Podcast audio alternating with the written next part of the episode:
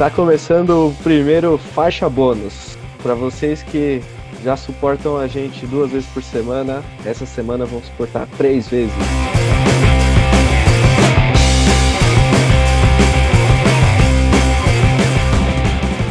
E aí, Bruno, tudo bem? Começando aí, faixa bônus, como que você tá?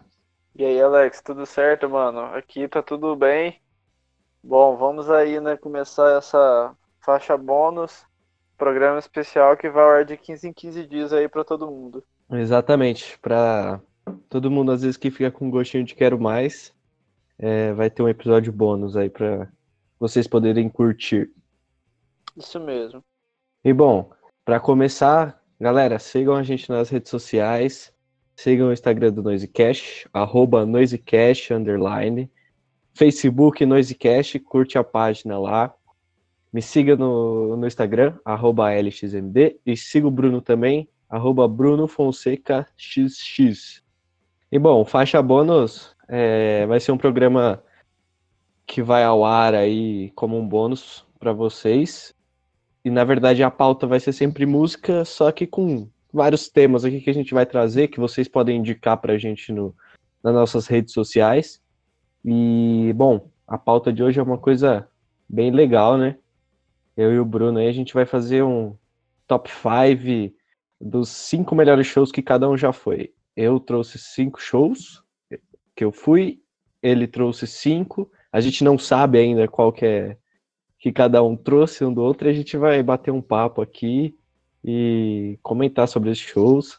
E, bom, você que está ouvindo aí, vai lá no nosso Instagram e comenta também o seu top 5 de shows. Isso aí, bora começar então, Alex falando aí, a gente vai falar por ordem, né? Isso, da quinta pra primeira, o que, que você acha?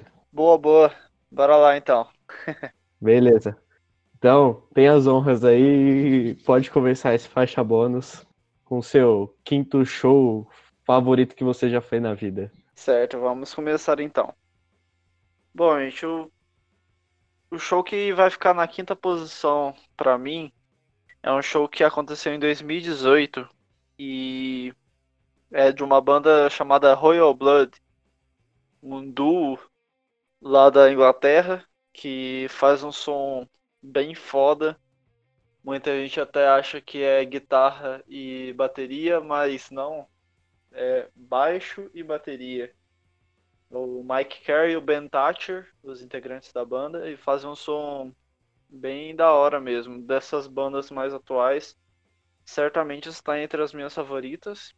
E o show que eu tô falando deles, com a quinta posição, foi um show que eles fizeram no Cine Joia, um dia antes de se apresentarem no Lollapalooza de 2018. É, o Royal Blood é uma, é uma banda muito boa, né, cara? E ainda mais por se tratar só de duas pessoas, baixo e bateria, eles conseguem tirar um som muito bom, né? Sim, mano. É, eu acho que é uma das poucas bandas que conseguem fazer um som bem sabe, cheio, que você não sente falta de nenhum instrumento, mesmo sendo só dois. Fora que os riffs que eles conseguem tirar do baixo, é, a, a, pegada das músicas deles são muito fodas. É muito louco mesmo. Eu gosto bastante, mano. Deve ter sido um show e tanto aí. É, então, foi realmente um show muito foda. Foi o meu segundo show deles porque eu já tinha assistido eles no Rock in Rio de 2015, até que eles tocaram no dia do Metallica, que foi bem divertido. Mas em 2018 eles já, já tinham dois discos lançados, então foi um show bem mais porradeiro, na minha opinião. E eu lembro como se fosse hoje, assim, cada detalhe desse dia. Eu lembro que quando anunciaram que eles iam tocar no Lollapalooza, eu já tinha comprado o ingresso e tava suave, né? Vou assistir eles no Lula. Até que chegou um, o anúncio lá do, daquele, daqueles shows que o Lollapalooza promove fora do festival em si, né? Que é o Lola Party. E então aí na mesma hora que eu ouvi, eu já fiquei louco, né, para comprar ingresso e tudo mais. E eu gosto do, desses Lola, desses Lola Party que normalmente o preço é mais acessível, assim, sabe? Às vezes a pessoa quer quer ver uma ou duas bandas só do festival, se uma dessas bandas faz o show de Lula Party, acaba compensando mais. Enfim, eu lembro que foi no Cine Joia e no dia eu tinha trabalhado, né? Então eu saí do trabalho, fui para casa, deixei minhas coisas em casa e já fui correndo, né, pro, pro local do show. E eu queria muito pegar um lugar bacana, né, porque eu queria ver eles de perto. E lá no Cine Joia, para quem não conhece, é uma casa que a banda normalmente fica bem para cima, assim, em relação ao público. Só que dependendo da posição que você fica, parece que você está muito próximo e quase que da mesma altura da banda. Então, assim, é uma casa que tem um, um formato bem diferente e legal de se assistir as bandas. E eu lembro que na fila mesmo, eu tava conversando com um amigo e tal, e aí eu postei lá, né, nos stories do meu Instagram, que tinha lá, que eu tava lá esperando abrir a, a porta da casa para conseguir entrar. E aí que tem um fato curioso. Eu tenho um amigo que ele mora em Sorocaba, ele chama Rafael, e inclusive se ele estiver ouvindo aí um abraço. E a gente nunca tinha se visto pessoalmente, a gente só participava do mesmo grupo de fãs de Vespas Mandarinas. E ele acabou respondendo, cara, também tô indo pro show. Eu falei, nossa, velho, olha que aleatório, né? Um cara.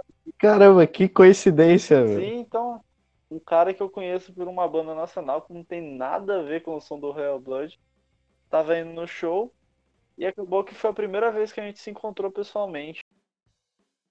Então, assim, isso por si só já marca bastante, né, o rolê. Sim, com certeza. E a gente vê de novo a música aí unindo as pessoas, né? Sim, mano, exatamente. E muita coincidência, e... né? Nossa, demais. É, é, realmente foi na hora que tava lá na porta do show que a gente ficou sabendo que um ia, né? E aí, passando, acho que faltava acho que uns minutos pra, pra porta da casa abrir. E eu já naquela ansiedade, né? Aí chegou esse meu amigo, a gente se cumprimentou, trocou uma ideia e tal. E já muito ansiosos, né, pro show. E eu lembro que no outro dia eu ia trabalhar ainda. E mas assim, foi, foi bem bacana mesmo. Aí na hora que liberaram lá a entrada, eu já fui logo pegar um, lo um local bacana para assistir o show e cara, eu fiquei realmente muito próximo do palco. Eu devia estar uns 2, 3 metros de distância do, dos integrantes e nossa, foi assim, uma das melhores épocas de shows assim que eu peguei, porque né, o Lollapalooza, eu pelo menos trago essa, esse pensamento comigo, né? É um festival que eu gosto muito de, de ir, tento ir todo ano e meio que quando chega essa época de Lollapalooza, é como se para as pessoas assim que não são festival ou nunca foram, sabe aqueles foliões que ficam loucos por conta do carnaval, das festas de carnaval, sou eu nesse, nessa época de Lula. eu fico com um sorriso de orelha a orelha, querendo beber todos os dias, querendo assistir todos os shows e não sei o quê. Pra mim é como se fosse o meu carnaval, entende? meu, é, o Lollapalooza é um festival muito legal, né? Eu, pelo menos, eu já fui em alguns também. E infelizmente está ficando muito inacessível por conta de valores, está ficando muito caro, mas é um festival muito legal. Para quem tiver a oportunidade de ir, não deixa de ir. Mesmo que vai tocar uma banda, às vezes, que você realmente goste, mas se você tem a oportunidade, vai, porque você vai conhecer muita banda legal, você vai conhecer muita gente legal, e a vibe do festival é muito da hora. Com certeza, Alex. E, bom, seguindo, né? Eu começou o show e pô, na hora que os caras entraram no palco e aí é que eu realmente tive a noção do quão perto a gente tava deles, eu já fiquei abismado. E é muito legal que assim, a Cine Joia é uma casa que não é das maiores, mas também não é pequena. Então, na hora que eu olhei assim também um montão de gente que tava lá para assistir o Royal Blood, eu falei, caralho, mano, olha que foda. e, bom, eles tocaram o repertório do, dos dois discos, né? E, pô, tocaram todas as músicas que eu mais gosto. E teve alguns momentos, né, que tocava algumas das músicas mais conhecidas que era impressionante o tanto que o público tava cantando as músicas deles alto. E foi um momento que a, eu, o Mike Kerr, que é o vocalista, ele até falou: Galera, a gente realmente não esperava que o público de São Paulo fosse tão quente assim. Porque realmente o público tava delirando lá com a apresentação deles. Enfim, é, foi um show muito incrível mesmo, que eu levo pro resto da minha vida, porque é uma banda que já tocou, se eu não me engano, aqui no Brasil quatro vezes.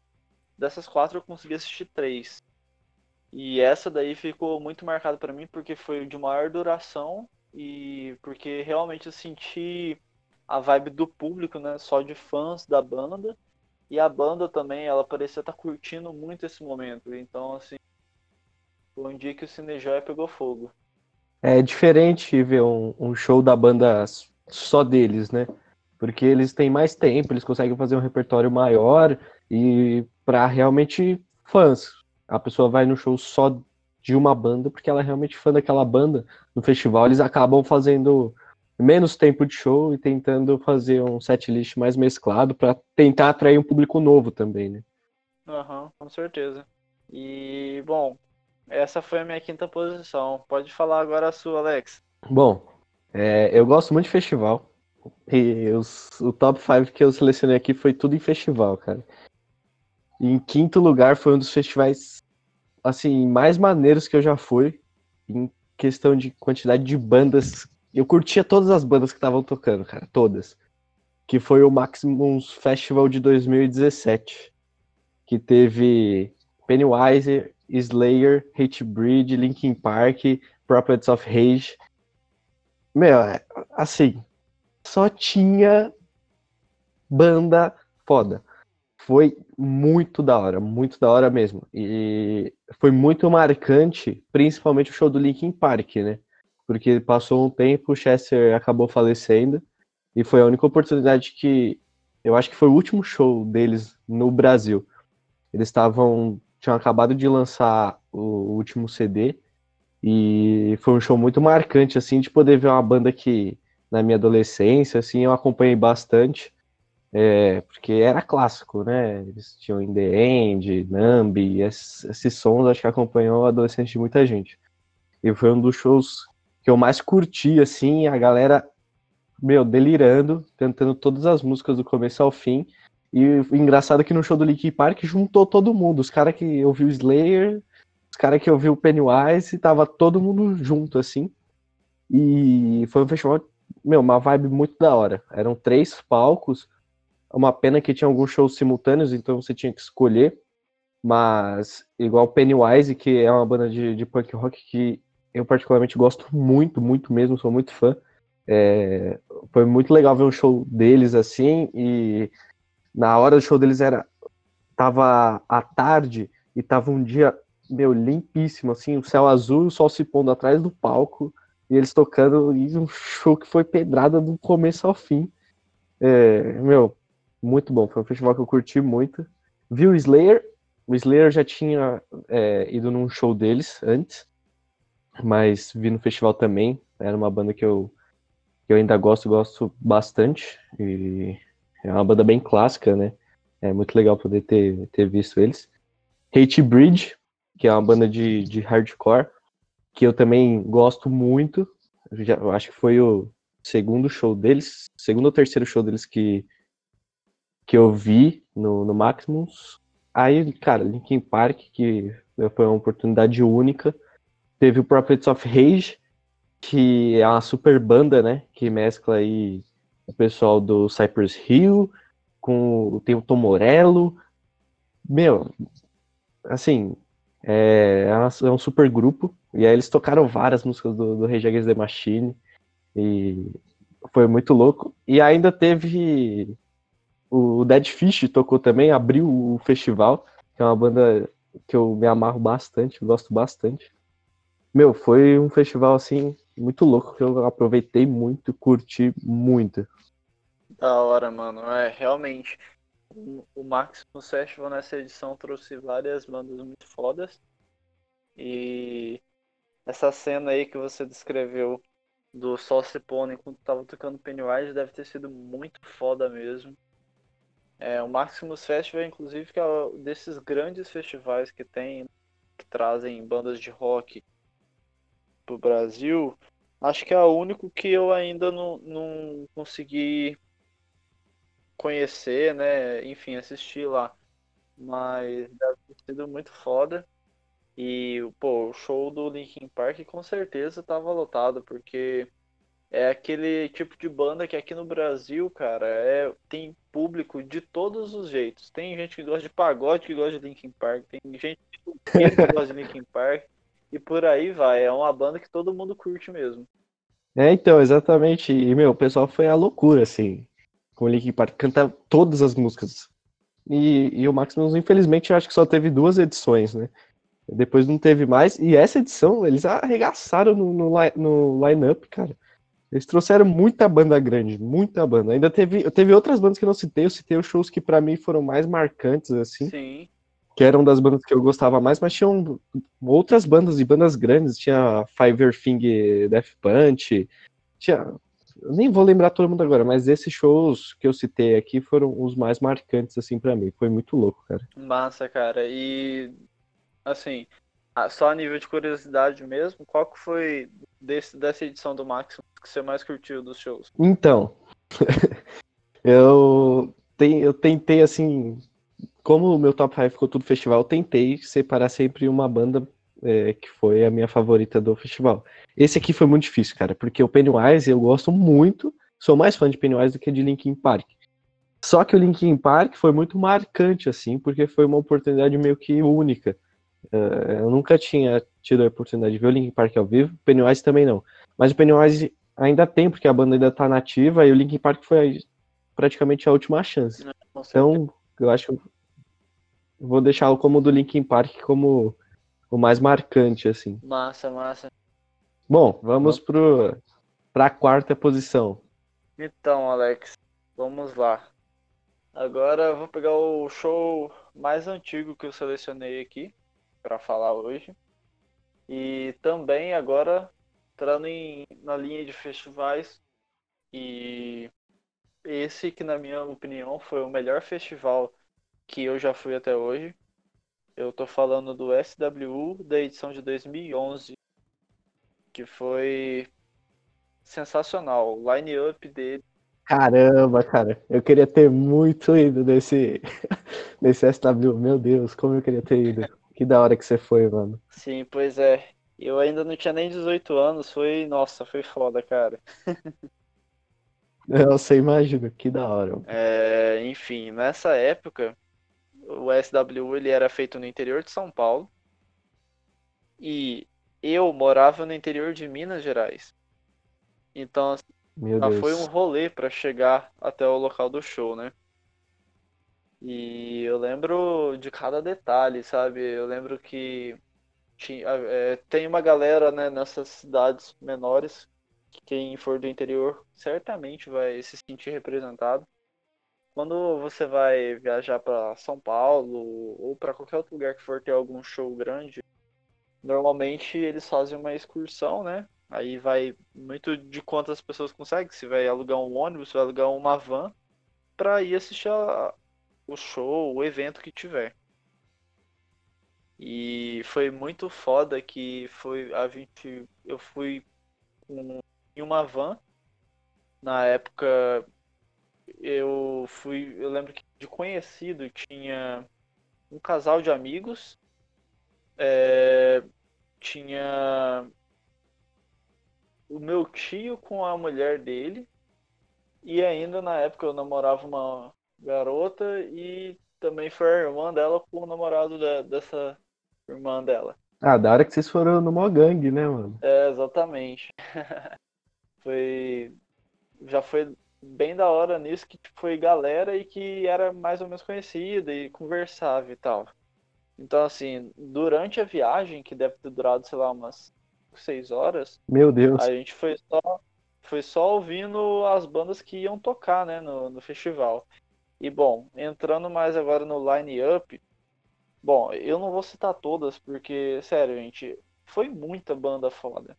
Mas, das que eu acho que devem, merecem ser citadas, né, teve... Vamos puxar só da, das principais, porque Sério, é, foi cada um que assim, eu acredito que quem for. Quem não souber desse festival, né? Do line-up dele, vai ficar meio que.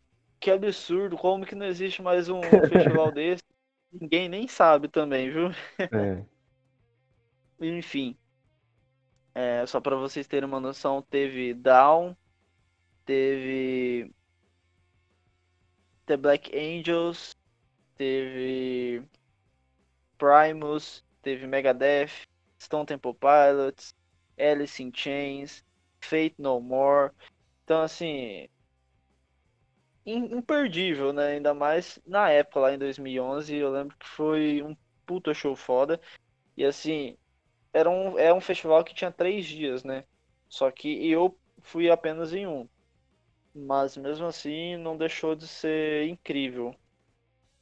E, bom, o show que eu selecionei como favorito foi de uma banda que na época eu ainda não era tão fã quanto eu sou hoje. Mas eu já conhecia e já gostava muito por influência do meu pai e do Guitar Hero. Porque eu meio que comecei a ouvir essa banda principalmente por conta do, do jogo Guitar Hero. E bom, aí chegando lá no, no show do Sonic Youth, né? Era um dia que tava bem nublado, assim, só que não tava chovendo. E aí eu tava lá, né? Todo mundo lá junto, de grupo. Aí tava rolando vários shows bacana e tal. E aí começou o Sonic Youth. E assim que começou o Sonic Youth, eu já tava prestando bastante atenção. E o esquema do, de palcos do SW era muito interessante. Eles pegavam um pedaço descampado lá do local e fazia um palco em cada ponta. E nessas e aí ia acontecendo assim. Tinha um show em um palco. Nos últimos cinco minutos desse show, começava o show lá no outro palco. Aí, quando estava nos últimos cinco minutos do show do outro palco, voltava o show no outro palco e assim por diante, né? Eram esses dois palcos ficavam revezando. E eu lembro que o palco que eu fiquei, né, para assistir inclusive o Sonic Youth, era o palco que ainda ia ter o Megadeth e o Alice in Chains. E do outro lado tava, ia ter Fate No More, que era a banda que ia fechar a noite, Stone Temple Pilots, Primus e assim por diante. Então, assim, o Sonic Youth foi a primeira banda realmente foda que eu queria assistir naquele dia. E na hora que tava acontecendo o show, assim, eles até tocaram músicas que eu não conhecia, mas que eu tava pirando muito. E o que torna esse show ainda mais único é que, para quem não sabe, esse show do Sonic Youth aqui no Brasil foi o último da história da banda. Caramba! Uma banda Pois é, uma banda que já tinha 27 anos, se eu não me engano, de. Não. Tava com 29 anos, se eu não me engano, de carreira. Ia encerrar a sua última turnê com o seu último show aqui no Brasil. E, e foi isso mesmo, porque depois disso eles nunca mais tocaram juntos, enfim, cada um seguiu o seu rumo. Mas aquela noite tava. Aquela noite não, aquela tarde, no caso, né? Porque eles ainda tocaram, tava tarde. Foi assim, uma coisa que eu realmente fiquei de boca aberta. E o mais curioso é que a música minha favorita deles, na época, era uma música que eles não estavam tocando na turnê. E eles não tocaram nesse show. Putz. Só que não fez falta nenhuma, porque eu fiquei durante uma hora assim, impressionado com a forma que eles fazem o som, a energia que eles trazem e acho que o público brasileiro é um público que tem muitos fãs de Sonic Youth e muita gente foi para esse show porque sabia que seria o último da banda. Então assim tava todo mundo naquela naquela missa praticamente, sabe? Cantando cada música, a cada interação que tinha do da banda, todo mundo respondia com vontade, enfim, foi um show bem único mesmo. E eu lembro que a partir dali é que eu realmente fui atrás de conhecer muitas das da, dos, dos álbuns que eles têm, enfim. E hoje em dia eu acabei me tornando tão fã da banda que eu já tenho oito discos deles é, físicos, né? E hoje é a terceira banda que eu mais gosto, assim, que eu levo pra vida mesmo. Caramba, e deve ter sido um show que a galera deve tá, devia estar tá anestesiada, né, cara? Pô, o último show da banda em um festival que a gente não precisa nem comentar. O SWU foi um dos maiores festivais que já, já rolaram aqui no Brasil, né? Sim, inclusive, né, esse foi exatamente também o último dia do, do, do, da última edição do, do SW. Porque depois dessa edição também não teve mais. E eu não sei exatamente o porquê. Mas, assim, a gente fica até um pouco triste, né? Porque é um festival que trazia muita banda foda. E infelizmente acabou não acontecendo mais por aqui. É, eles traziam um line-up de muito peso, né? Trazia muita banda boa. Sim, cara. Só pra citar aqui rapidamente pro pessoal, na, na, naquela edição né, que eu fui, teve Black Eyed Peas, teve Kanye West, Snoop Dogg, Marcelo D2, Liner Skinner, Peter Gabriel, Duran Duran, Chris Cornell, Hole, assim, só banda fodida mesmo. Era realmente um line-up que, assim, o SWU realmente botava Lollapalooza e Rock in Rio pra chorar no céu, porque eles traziam bandas novas, bandas velhas, tudo da melhor, da melhor qualidade possível. Sim, eu lembro que teve um que veio Rage Against the Machine, é... veio um que veio Avenged, Sevenfold. Sim. Meu, era... Foi na edição anterior desse daí. Foi na edição anterior? É. Meu, é, eles traziam muita banda boa e muita banda grande junta, né? Isso. Muito louco. Queria muito ter ido em algum SW, cara. É, cara, assim, é, até hoje, né, muita gente fica, ah, será que algum dia vai voltar? assim, a gente torce para que sim. Sim, é. E, e, enfim, o mais doido, né, é que, beleza, teve o show do Sonic Youth, e o show que eu mais queria ver seria depois do Sonic Youth, né? Só que no, do palco do Sonic Youth mesmo. Porque no outro palco começou a tocar Stone Temple. Não, mentira. Começou a tocar Primus. E assim, é uma banda que eu nunca fui muito fã, então eu meio que caguei na hora. acabei pegando a cerveja, tentando arranjar um lugar lá para ver o Megadeth, que era a banda que eu realmente mais queria ter assistido no festival. E foi incrível. Eu peguei o show do Megadeth quase que da grade mesmo. Tinha só duas pessoas entre eu e a grade do, do Caramba. palco. Sim, foi incrível, porque na época eu gostava muito de Megadeth. Até hoje eu gosto, mas digamos que na época era o momento que eu mais gostava da, até hoje. E foi muito da hora ver o Dave Mustaine de perto. Enfim, foi um show fodido. E depois ainda tinha Stone Temple Pilots do outro lado do palco, que era uma banda que eu sempre gostei bastante. E no palco que eu ainda tava, ia tocar Alice in Chains. Então, assim, aquele garotinho de 17 anos, fã de grunge, se sentiu muito perdido na hora, porque de um lado tava uma banda que ele gostava muito, de outro ia começar uma banda que ele gostava muito. Acho que essas são as piores Aí... coisas de festival, você tem que às vezes escolher entre uma banda e outra, né? Sim, exatamente. Aí eu acabei assistindo o Stone Temple Pilots só do telão, né, do palco, lá do, do lado do Alice in Chains. E aí, quando começou Alice in Chains, foi loucura total de novo. Foi, assim, até hoje eu acho que o Alice in Chains, eles conseguem apresentar os shows deles cada vez melhor. todo mundo fala isso, que a cada ano que passa parece que o Alice in Chains consegue trazer um, um set list, uma apresentação melhor do que o dos anos anteriores. Naquela época não foi diferente, eu lembro que eu fiquei muito impressionado com o Alice in Chains. É, dessas bandas que eu citei, era a que eu menos ouvia na época, mas foi um dos shows mais incríveis que eu assisti naquela, naquela edição. Caramba, é. e é uma banda marcante, né?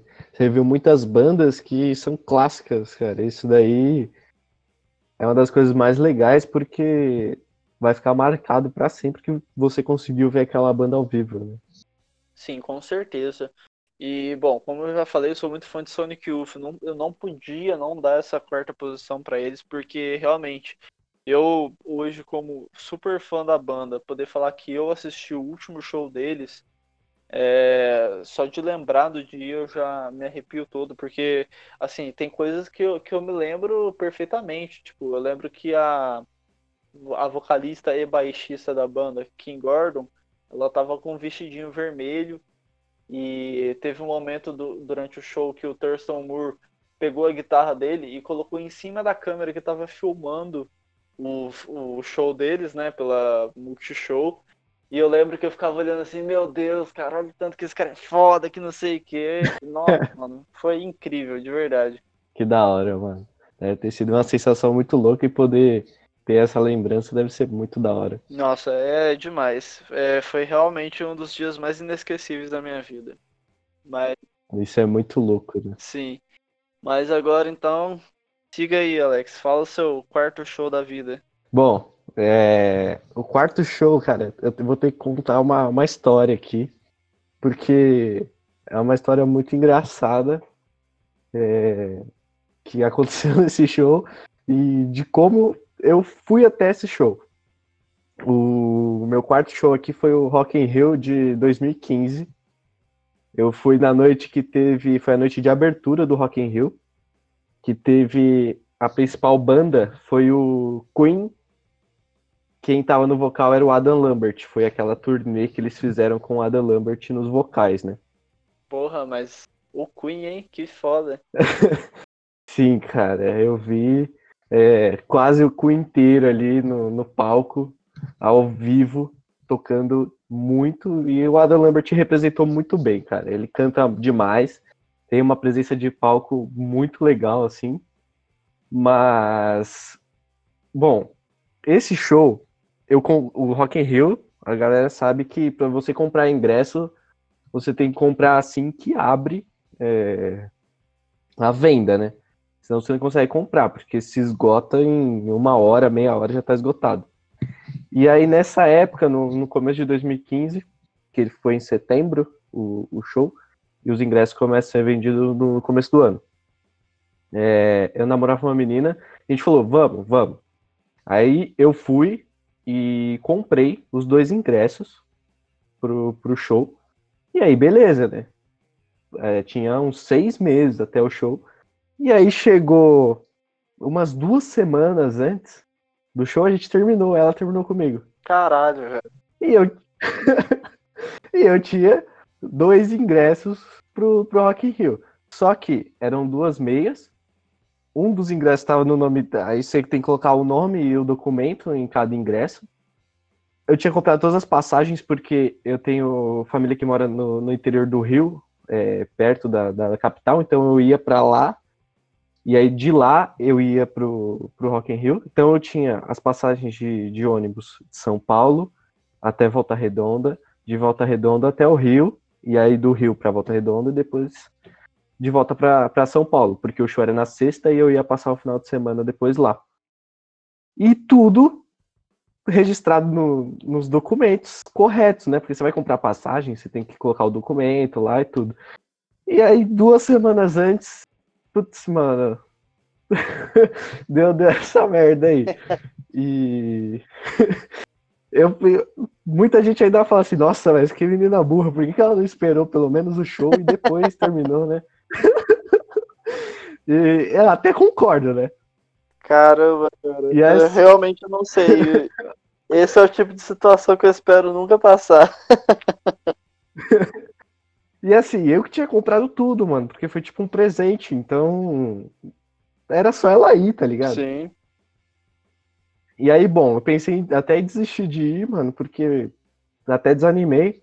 Aí um amigo meu, tipo, eu tava contando pra ele, que eu vou até citar ele aqui, é, que é o Alexandre. É um amigo meu, meu, que a gente é amigo desde pivete. E aí ele falou, não, não, mano, você é louco, você vai deixar de ir no negócio? Vamos aí, mano, me leva aí. Aí eu falei, quer ir mesmo? Vamos então, demorou. Aí uma semana, mano, a gente ligando na, no negócio do, do ônibus para conseguir trocar o nome das passagens. Mano, a gente conseguiu resolver tudo. E a gente foi. E assim, foi um rolê insano, cara. Primeiro que a gente indo, a gente saiu na, na, na quinta noite, foi para a rodoviária aqui em São Paulo, para a rodoviária do Tietê, pegou o ônibus, o ônibus foi é, parado pela polícia rodoviária no meio do caminho e os policiais ficou embaçando pra caramba com a gente, mano. No ônibus, é, fizeram a gente tirar tudo da mochila, jogaram nossas coisas, tipo, no chão. Mano, e, como mano, assim, nossa. cara? Parece que eles não queriam te deixar ir pro Rio de Janeiro, velho. É. Mano, o pior que foi engraçado porque parou o ônibus, aí é, entrou um policial dentro do ônibus e falou o nome de um cara lá e o cara desceu junto com o policial. Aí eu acho que eles revistaram a mala do, do cara lá, lá embaixo, do, que tem aquele bagageiro do ônibus.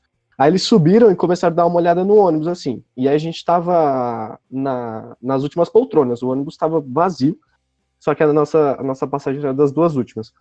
E a gente tava com a mochila, cara, não tinha muita roupa, mas a gente levou muito mantimento, assim, tipo salgadinho, bolacha, refrigerante, para poder ir pro Rock in Rio e como a gente ia chegar cedo para pegar a fila e tudo, e as coisas lá dentro são muito caras, pelo menos os mantimentos a gente levou para não, não, não, passar fome e não ter que gastar tanto com comida lá. E aí na hora que eles a mochila tava tão cheia que não dava para colocar na parte de cima do ônibus assim, a gente deixou no nosso pé, né? Na hora que o, o, o policial passou e viu, aí ele olhou e falou: "Por que que vocês estão levando a mochila aí?" A gente, não, porque não tá cabendo aqui, né? Aí ele, deixa eu ver isso aí. Aí revistou, ele, meu, ele abriu as duas mochilas, jogou tudo assim em cima do outro banco, revistou, ele perguntou, por que vocês estão levando tanta comida? Pra onde vocês estão indo? A gente, não, a gente vai pro Rock in Rio tal, sei lá o quê. Aí o cara, ah, então tá bom. Documento, sei lá o quê, blá blá blá. Deu uma embaçada lá e deixou as coisas, jogou nossas coisas tudo fora, a gente teve que real, rearrumar tudo dentro da mochila.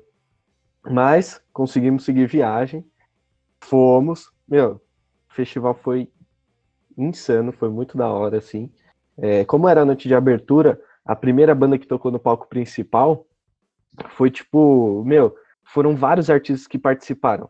Participou até Ivete Sangalo no meio, mano. Participou, tipo, Capital Inicial. É... Meu, sei lá. Participou muita gente, assim. Foi tipo, cada um ia e tocava uma música. E foi muito louco, porque era abertura, queima de fogos, tudo. Aí depois teve. Eu, só cortando aqui rapidão.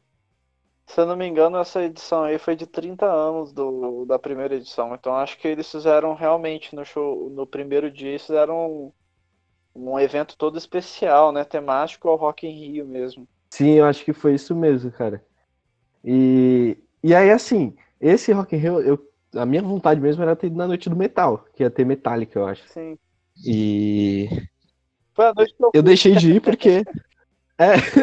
então, eu queria ter ido nessa, eu deixei de ir porque eu ia com, a, com aquela minha ex-namorada lá e ela queria ir nessa noite. E... Mas bom, foi muito bom porque eu consegui ver o, ver o Queen, né, cara? É... Que é muito clássico. E aí foi muito legal, a gente conheceu muita gente lá, porque a gente foi para curtir mesmo o festival, conheceu muita gente, curtiu muitos shows, o show do, do, do, Queen, assim, foi muito bom, o Adam Lambert mandou demais nos vocais, aí teve, fizeram um show longo pra caramba, teve aquela quase clássica cena do, do Love of My Life, da, do Rock in Rio inteiro cantando Love of My Life, assim, foi muito louco. Aí aquele encerramento com queima de fogos, tudo. E aí, ainda tem mais uma coisa que é aconteceu depois. É...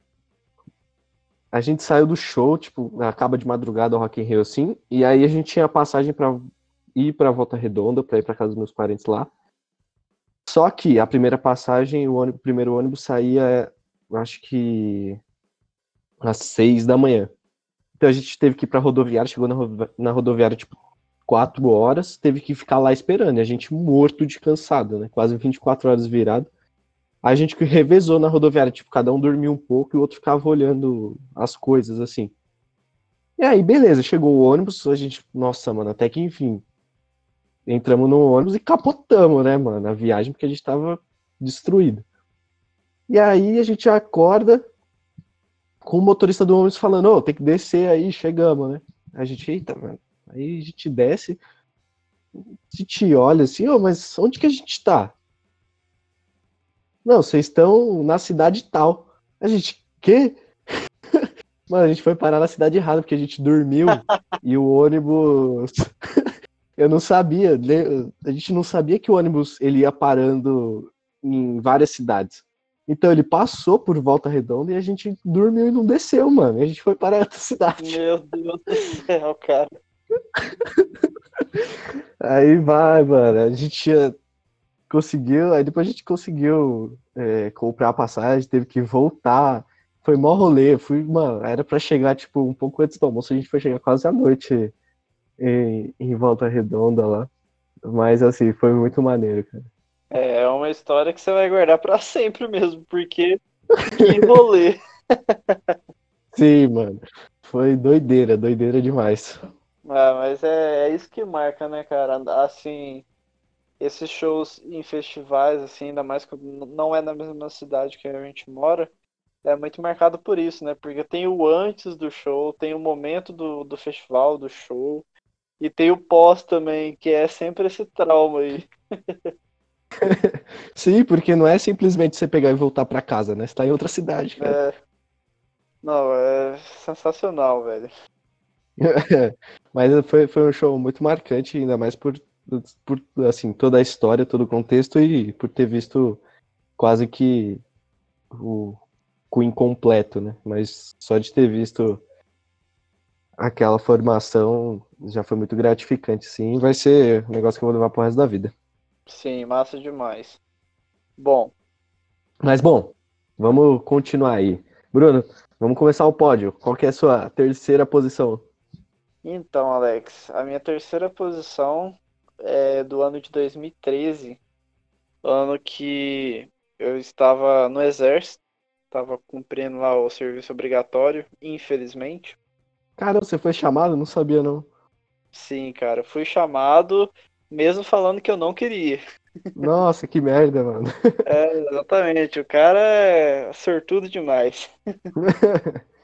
Enfim, é, 2013, tava eu lá em Alfenas ainda, né? Interior de Minas Gerais. E eis que é anunciado. Black Sabbath vai lançar disco novo.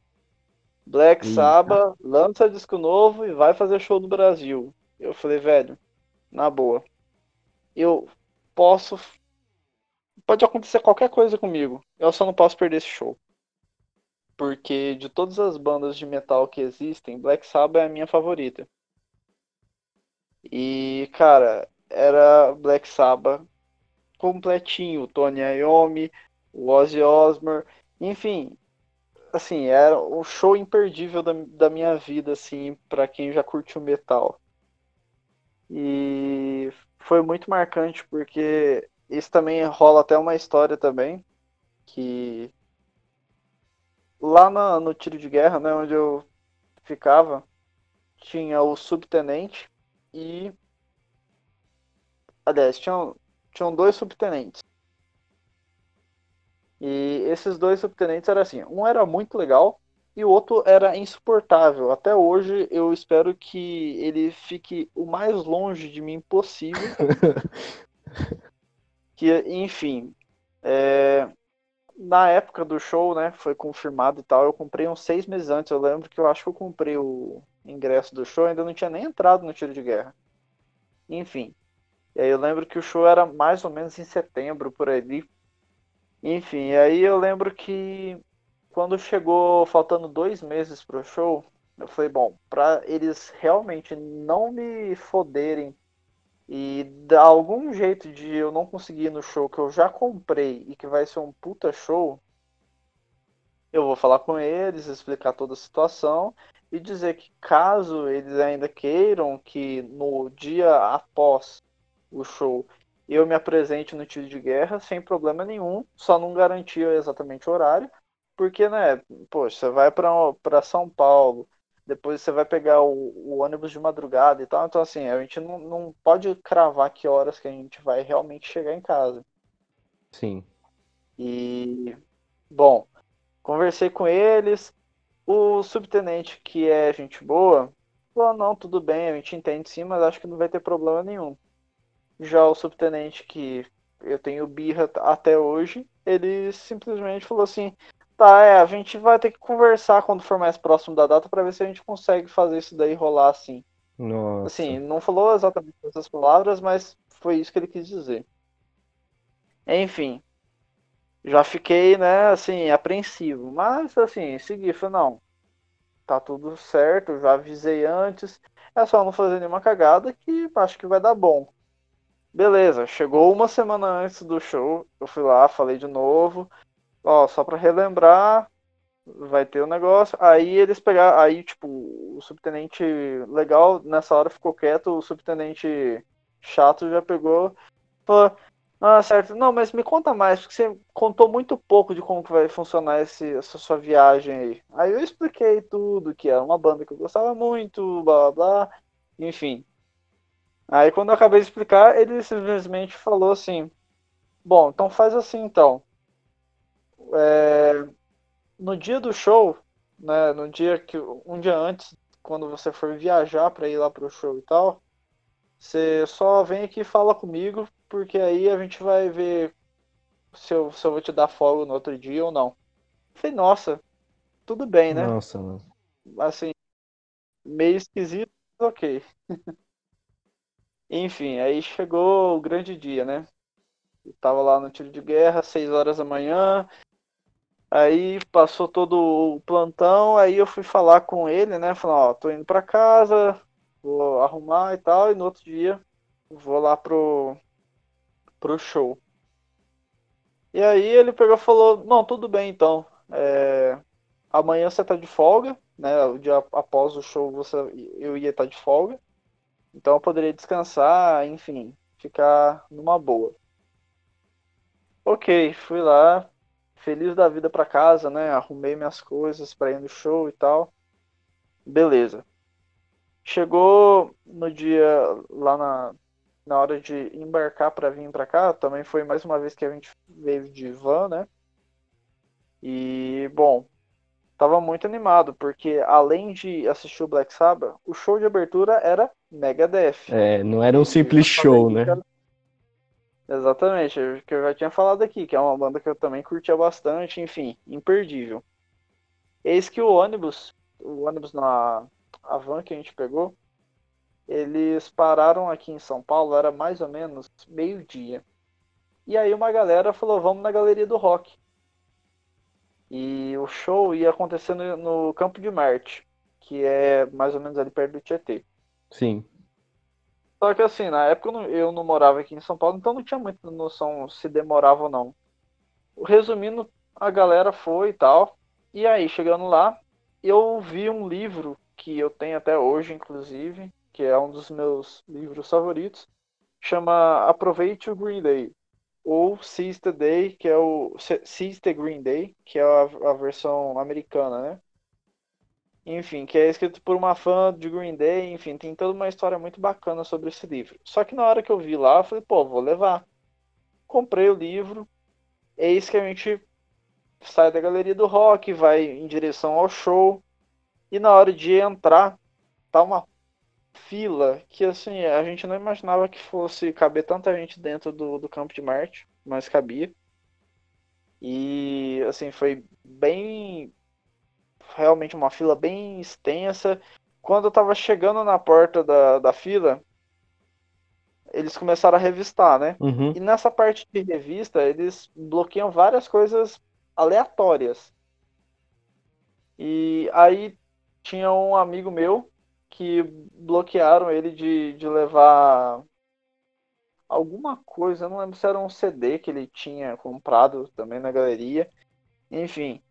E também me bloquearam porque eu não podia estar levando o livro. Putz, mano. E esse livro, na época, eu não lembro, mas era tipo caro, sabe? Era um livro caro. Aí eu falei, puta merda, e agora o que, que eu vou fazer? Aí eu falei com um dos caras organizadores da, da van, né? E aí ele pegou e começou a sair correndo junto com esse meu amigo que tinha algum CD ou DVD.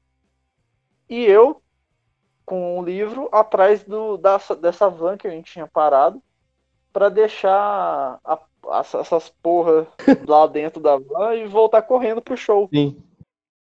Cara, o show começou pontualmente mesmo, o show de abertura né, do Megadeth. Uhum. Começou na hora que tinha ficado mesmo. E na hora que eles começaram o show, a gente tinha acabado de achar a van. Putz, mano. Então, assim, eu perdi metade de um show para ficar guardando um livro. Olha que bosta. Mas beleza. Eu e esses meus amigos fomos correndo atrás, né, do lado da entrada do show. Beleza, a gente chegou lá, entramos e assistimos da metade para frente o show do Megadeth. Foi legal, só que pô, a gente passou tanto transtorno para conseguir deixar as coisas na van e voltar, que meio que não, não foi uma vibe tão boa assim. Né? Meio né? que mata a vibe, né, meu? Sim. Só que, pô, Black Sabbath, né, pô, é o, é o show da vida que a gente queria assistir. Vamos animar, né? Cara, sim. E chegou o momento do show. Cara, até hoje eu não esqueço. De todos os shows que eu já assisti, eu nunca vi uma banda tocar tão perfeitamente, se não até com assim com as coisas com os, com os instrumentos mais limpos do mundo.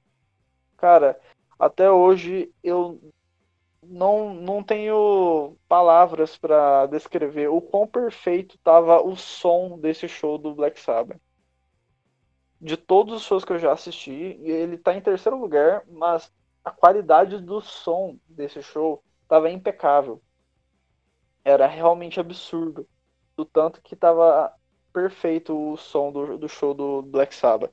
Fora que o set list deles, para mim, foi perfeito. Eles tocaram todas as músicas fodas. Into the Void, War Pigs, uh, porra, NIB, uh, Saba Bloody Saba, enfim, tocaram todas as melhores músicas. E principalmente a minha música favorita do Black Sabbath, que é a música título, Black Sabbath.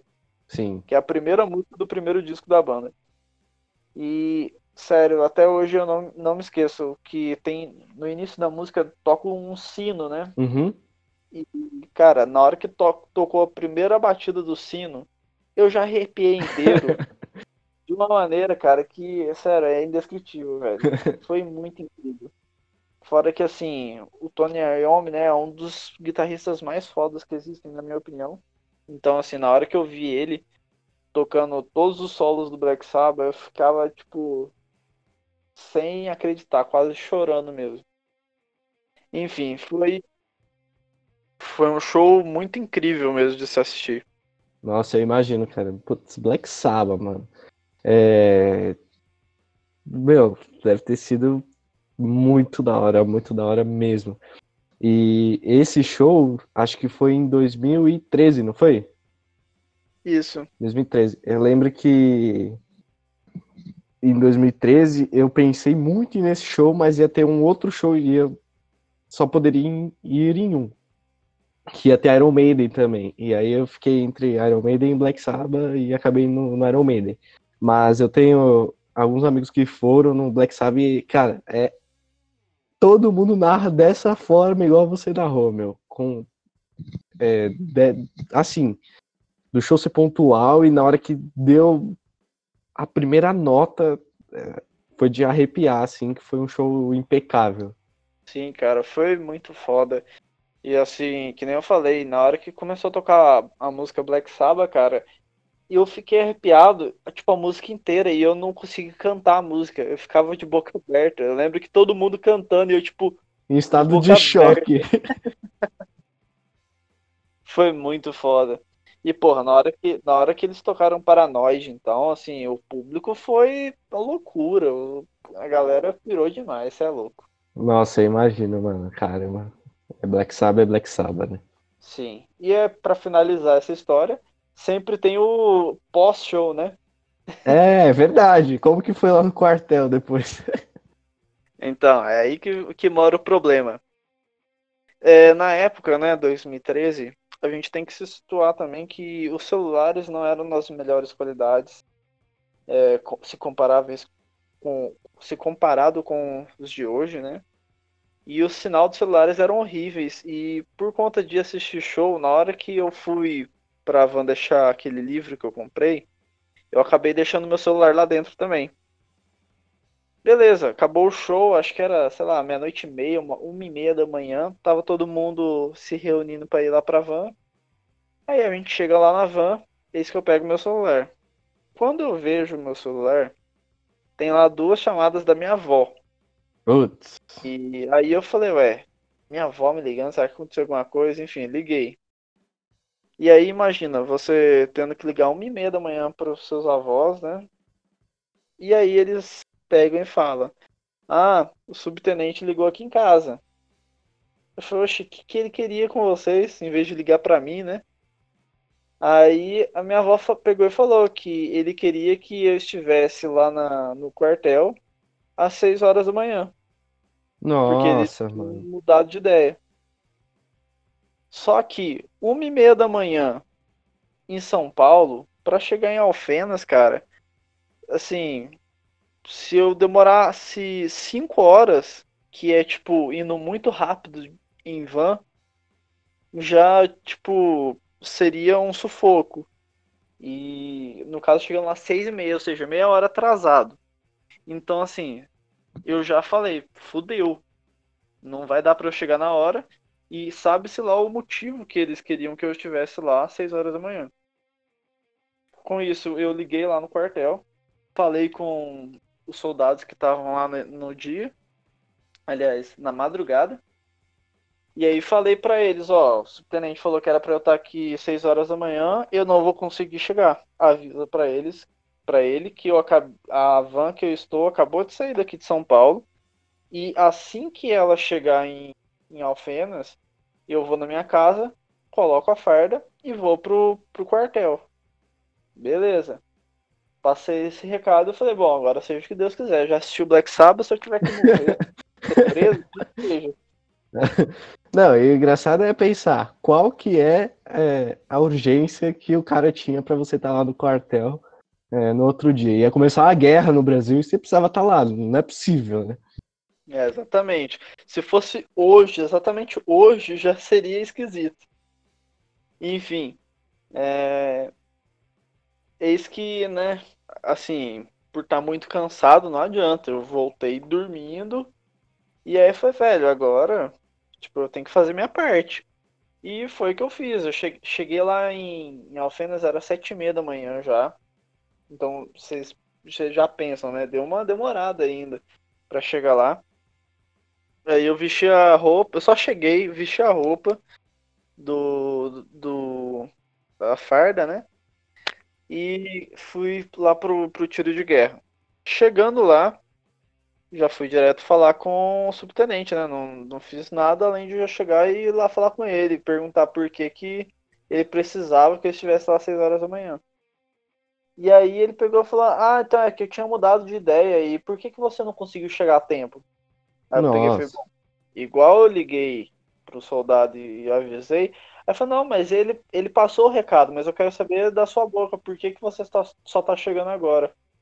Mano, sério, dá vontade de que ódio, arrebentar a cara de um sujeito desse, né? Porque eu já deixei tudo avisado para todo mundo com antecedência. No, um dia antes ainda eu fui lá e liguei para falar que eu ia chegar nesse horário por conta que não dependia de mim. Dependia do trânsito. Enfim, peguei e falei, não, então, o que aconteceu é que o show acabou tal hora, a van saiu lá de São Paulo uma e meia da manhã, até chegar aqui e eu vestir a farda e vim pro, pro tiro de guerra, demorou esse tempo. Eu vim o quanto antes eu pude, igual deixei avisado já lá pro soldado. Aí falei, ah, tá, entendi. É, eu não gostei dessa história não, viu, Fonseca? Porque eu era o atirador Fonseca, né? Mas você atirava aí... mesmo? Sim, teve, assim, teve um, um breve momento, assim, do, durante esse tempo que eu fiquei no, no tiro de guerra que eu aprendi a atirar. Ah, que da hora, mano. Aí é. Pra, pra alguns é da hora, pra mim é tanto faz. Enfim. É, aí beleza. Ele pegou falou isso. Aí eu pensei, né? Tá, mano, e aí? O que, que você quer que eu faça agora, né? Aí beleza. Ele foi falar com algum soldado lá na hora e tal. E eu continuei lá dentro e esperando, né? Pra ver se ele ia deixar eu ir embora pra casa, se ele queria que eu ficasse lá de plantão. Aí passou uns 20 minutos, ele voltou lá e falou: Ah, é, esqueci de você. Nossa, mano, assim, tem umas coisas que, sabe, não tem como não pegar raiva. Nossa, que ódio, mano.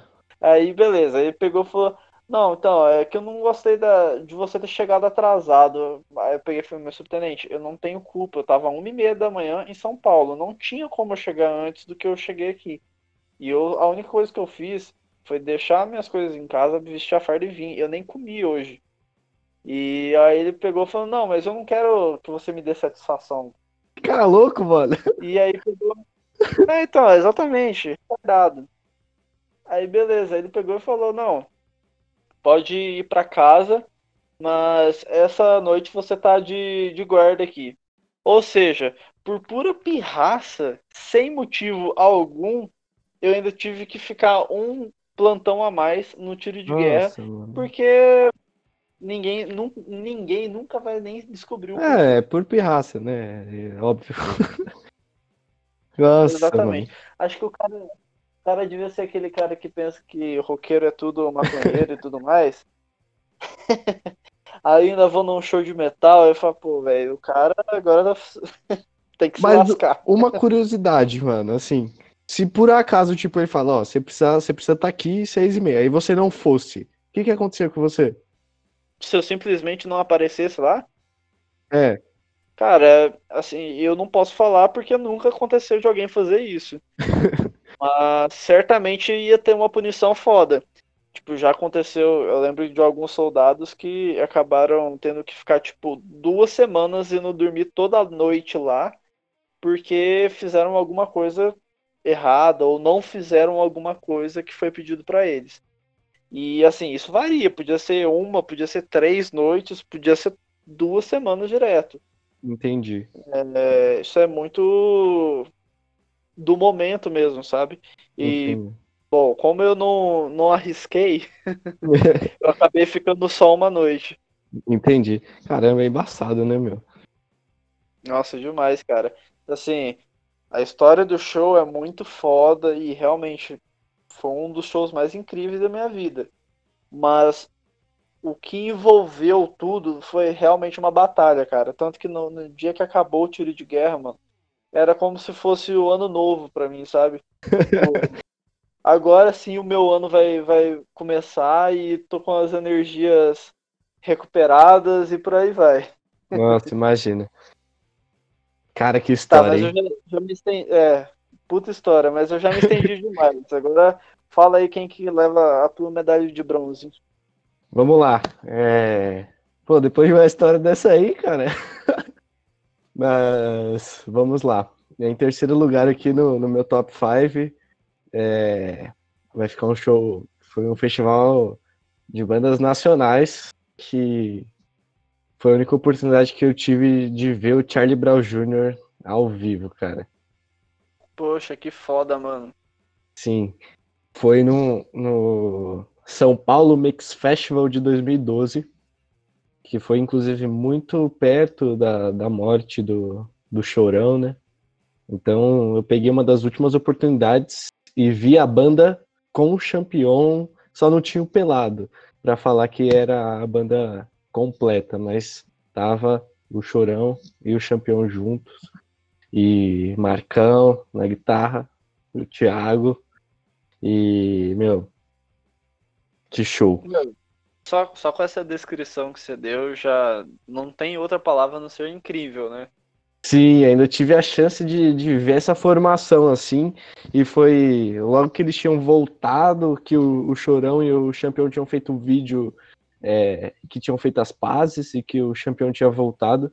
E foi um show que, meu, eles estavam impecáveis, assim, fizeram uma sonzeira, meu, foi muito da hora. E esse festival, ele teve outras bandas também que era o Charlie Brown, o Rapa, J Quest, NX0 e Restart. Nossa. É, foi porque era da, da, da rádio, né? Eu acho que não rola mais esse festival. É, mas era da Rádio Mix. E eles faziam todo ano com, com bandas de rock assim.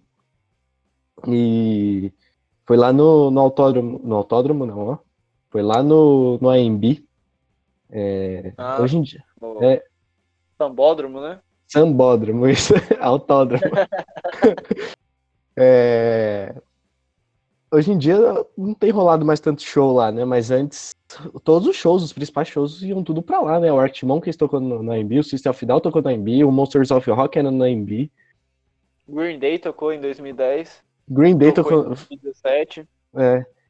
E, e aí foi, foi lá no AMB, assim, meu, foi muito legal. A gente chegou. Eu lembro que foi em 2012 esse festival. Eu tinha 15 anos. E eu fui com a galera da, da escola, assim, mano, e foi muito da hora. e, pô, a gente chegou e viu todas as bandas, mano. Viu? E era, um, era, to, era totalmente gravado, então tem no YouTube ainda. E a gente viu desde o começo, a gente viu Restart, aí depois veio NX0, aí veio o Charlie Brown, aí depois o Rapa e depois o J Quest. Tadinho do J Quest, mano, porque tocou Charlie Brown e o Rapa na sequência, não sobrou nada pro J Quest, assim. Com certeza. Modéstia à parte, eu acho o J Quest muito ruim. oh, são os seus conterrâneos, né? Lá de Minas, pô. Cara, eu te contar uma curiosidade rápida. O Rogério Flauzino, né, o vocalista do J Quest, ele nasceu em Alfenas, que é a cidade Aí. que eu morei muitos anos. Aí, mano. Eu falo na Poxa. lata meu, mano. Eu não gosto. Ah, mano, eu até, tipo, as músicas, eu conheço as músicas, eu curto, assim, normal, tá ligado? Mas o que eu queria ver mesmo era Charlie Brown e o Rapa, mano, que pra mim são uma das duas maiores bandas nacionais. Charlie Brown é minha banda favorita. E, meu, foi um show muito da hora, assim, Charlie Brown, mano, rolou várias rodinhas, assim, tipo, eu entrei em várias, é, pulei do começo até o final, e o festival, como acho que é o mais legal do festival, ser é, campo aberto. E, meu, quando tava o, o, show do Charlie Brown, começou também no fim da tarde, então deu pra ver uh, o dia virando noite com o Charlie Brown tocando ao vivo no palco e eles arregaçaram, tocaram tudo que era clássico. O Chorão tava na melhor forma possível naquele show. Já era uma época conturbada, assim, para ele, mas foi muito bom, cara, e foi muito marcante, assim, é, poder ter visto o, o, Charlie Brown ao vivo e num festival que foi tão legal é, como esse São Paulo Mix Festival que rolou aí. Pô, velho, eu imagino, assim, não só pelo momento do Charlie Brown, mas eu já vi alguns DVDs do, do Charlie Brown e realmente os shows deles é uma pegada muito foda, a energia deles é muito contagiante. Imagino o quanto que deve ter marcado para você, ainda mais sendo sua banda favorita. Sim, cara, eu tenho as fotos salvas desse dia até hoje.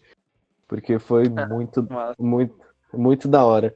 Infelizmente eu perdi o contato assim da, da, da galera que foi comigo é, nesse show, que era um pessoal que era bem meu amigo, assim, na, na, na época de, de escola. É, infelizmente, a vida às vezes a gente acaba se afastando, mas foi um dia muito da hora por toda a vibe que rolou. E uma coisa muito legal que, que rolou também nesse festival que foi quando o Rapa tocou depois do Charlie Brown. E aí o Chorão subiu no palco junto com o Rapa para poder cantar uma música que foi Pescador de Ilusões, mano. Caralho, que foda, velho. Foi. E aí o Chorão subiu no palco para cantar junto com o Rapa. E eu lembro bem que é Pescador de Ilusões porque a primeira fase, a frase de Pescador de Ilusões é Se meus joelhos não doessem mais. E aí o Chorão cantou Se meus joelhos não doessem mais, eu andaria de skate muito mais. muito boa sacada. Cara, foi assim, muito marcante. Só fiquei com dó do, realmente do J Quest, porque depois começou. Eu fiquei até o final, mas depois que o J Quest foi tocar, o pessoal já tava anestesiado por conta de Charlie Brown e o Rapa e já tava até esvaziando. Mas foi um festival muito legal, cara. Com certeza, mano. Você é louco. Deve ter sido muito foda mesmo. E bom, vamos agora para medalha de prata, né, dos nossos shows aí mais marcantes. Vamos lá, Bruno, o que, que você manda aí? Então, cara, é... esse... Esse, essa medalha de prata que vem da minha parte agora é o show mais novo do, do, desse meu top 5. Ele aconteceu no ano passado, em 2019, e foi no Lollapalooza. Lollapalooza em si, logicamente, sempre eu achei muito foda. Nesse ano de 2019 não foi diferente. E mas foi realmente especial por conta de uma banda. É... Qual que foi a banda? Agora eu fiquei até curioso. Você fez até um, um mistério. Bom, para quem já, já viu o primeiro podcast que a gente fez aqui, né? O primeiro episódio, já tá sabendo quem que é. É em 2019, segundo lugar, ficou com Arctic Monkeys, banda que eu escuto há muitos e muitos anos. Lembro que conheci o Arctic Monkeys era 2008, então assim, depois de 11 anos finalmente eu acabei assistindo a banda. E bom, eu normalmente quando eu vou no Lollapalooza, se tem alguma banda que eu gosto muito, eu tento pegar a grade dela. Só que eu adoro quando essas bandas que eu gosto muito e quero ver da grade são as bandas que vão estar tá lá no, no meio da tarde, no início da tarde. Que já aconteceu e eu já peguei várias grades. Mas, pela primeira vez, a banda que encerraria o dia era a banda que eu queria ficar vendo da grade. Então, assim, eu já fui preparado para ficar debaixo de sol e finalmente consegui assistir né, os Macacos do Ártico bem de pertinho. Eu lembro como se fosse hoje, né? Até porque faz pouco tempo que eu acordei naquele dia às 7 horas da manhã. E como eu moro na Zona Sul, então meio que não demora tanto tempo para eu conseguir chegar na, lá em Interlagos. Cara, você é muito sortudo por isso, viu? Porque eu já fui em alguns Lollapaloozas e eu sofro para chegar em Interlagos, porque eu demoro praticamente duas horas e meia para chegar em Interlagos. É. Ainda mais da onde você mora, né, Alex? Aí fica difícil mesmo. É da ponta de São Paulo. Exatamente. Mas bom, continua aí porque esse Lollapalooza foi embaçado, hein, mano. Artimão, que, que isso. Então, mano. É... Enfim, nem eu falei, sete horas da manhã eu já tava me arrumando, né, para ir pro show. E aí é aquele, aquele negócio, né? Pô, você vai assistir, assistir uma das suas bandas favoritas no festival que você mais gosta. Você já vai na, naquela animação, né? Parecendo até que vai para um carnaval da vida. e, bom, é, eu lembro que eu cheguei lá na, no autódromo, era 10 horas da manhã. Só que a grade, a grade não, a só era liberada a entrada, né? Se eu não me engano, a partir de 11h30, meio-dia. Então ainda fiquei um tempo lá. E eu fui o oitavo a chegar lá na, na fila do Lula Palusa para entrar. Então assim, eu Caramba! Na hora que eu cheguei lá, eu falei, é, com certeza eu vou conseguir a grade. e assim, aquela expectativa, né, pô, a hora que não passa, você quer curtir o festival e tudo mais. É... E aí, quando liberaram a entrada, eu pelo menos tenho um ritmo, né? Pra quem, ó, se vocês aí gostam de pegar grade de show, principalmente em festival, o negócio, para começar, logicamente, é chegar cedo, né? Mas Sim. Aí quando lá, lá em Interlagos, para você chegar nos palcos, você tem que dar uma corrida boa. Aí eu faço assim: corre até você perder a vida. E, cara, eu fui o segundo a chegar no palco do Arctic Monkeys. Então, assim, é o palco Budweiser, né? Então, assim, imagina o tanto que eu corri para chegar lá. e de lá você chegou, ficou e não saiu mais, né? Não, não saí, cara. É, eu lembro que, inclusive, eu. Como eu vi que, tava, que eu tava muito na frente da, das poucas pessoas que chegaram lá assim que abriu o festival, eu fui lá, comprei uma cerveja e fui para a grade. Então talvez era para ser até o primeiro, mas eu fui lá, comprei a cerveja e aí sim eu fui pra grade. Mas eu acho que foi melhor ser o segundo e ter comprado a cerveja. Com certeza. então, cara. E assim, aí você pensa, puta, mano, cara, meio-dia chegou lá pra ficar até as 9, 10 horas da noite pra, pra assistir uma banda. Então, só que, né, esse é o bom de festival, você não fica esse tempo todo à toa. Ia ter shows rolando. Exatamente. E assim, o palco do Arctic Monkeys nesse dia, para mim tava perfeito. Eu não ia passar nenhuma necessidade de perder alguma coisa dos outros palcos. Infelizmente, teve um pequeno assim, né, que eu acabei perdendo o Molho Negro, que tava tocando em outro palco nesse dia do Lola. Good. Banda que a gente Sim. já falou aqui que a gente gosta bastante. Mas no mesmo horário dele tava tocando a Brunx, que é uma banda que eu indiquei agora essa semana. E foi um show muito bacana esse da Brunx, que inclusive ela tava, já chegou lá tocando as músicas do primeiro disco, né? E muitas uhum. dessas músicas eu ainda não tinha assistido ao vivo, então assim, eu conheci na hora. Então foi um show muito divertido e ver que, sabe, a, a, a Bruna, né, que é a vocalista, ela tava assim. Imagino que deva, deva ser a sensação de, porra, velho, eu sempre quis vir no festival, já fui no festival, enfim. E agora tá lá no palco tocando no festival, deve ser uma sensação única na vida. Nossa, sim, mano, com certeza. Aí no, no palco do Lollapalooza, né, que é um festival que deve ser muito marcante você conseguir tocar. Sim, cara, sonho de toda a banda brasileira, acredito eu. Sim. E, bom, aí depois teve o show da Scalene, que é uma banda de Brasília muito famosa, né? Que, e muito boa, né? Sim, fa fazem os discos bem bacanas. E depois tocou Foles, que é uma banda de indie rock, que na época eu, assim, conhecia algumas músicas. Então, nessas músicas que eu conhecia, quando tocou, foi bem divertido, mas eu não era tão fã.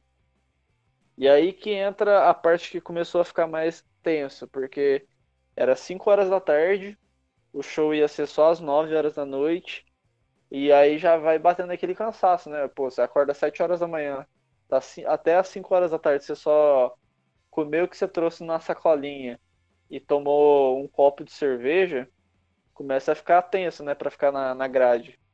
Mas, Sim. pelo amor à banda e por resistência, eu acabei ficando. E às 7 horas da noite tocou Tribalistas, que foi um show incrível. Que assim, muita gente hoje em dia até acha que Tribalistas é tipo meme.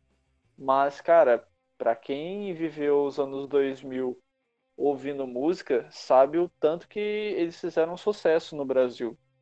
É uma banda que realmente arrebentou, porque é realmente um super grupo. É a Marisa Monte, é o Carlinhos Brown e o Arnaldo Antunes que além da carreira solo é um ex-Titãs. Então, assim, Sim. foi uma atração de peso para abrir o show do Arctic Monkeys. E, assim, realmente foi um show incrível. Eu lembro que já tinha muita gente assistindo eles, né? Lá da, do público. E foi um show incrível mesmo. Foi muito bonito o show deles. E eis que chega o momento, né? Até que enfim eu fui assistir a uma das minhas bandas favoritas. E, bom, até hoje eu fico relembrando, tanto vendo foto, vídeo que eu tenho salvo no celular, quanto também, assim, de relembrar na memória mesmo.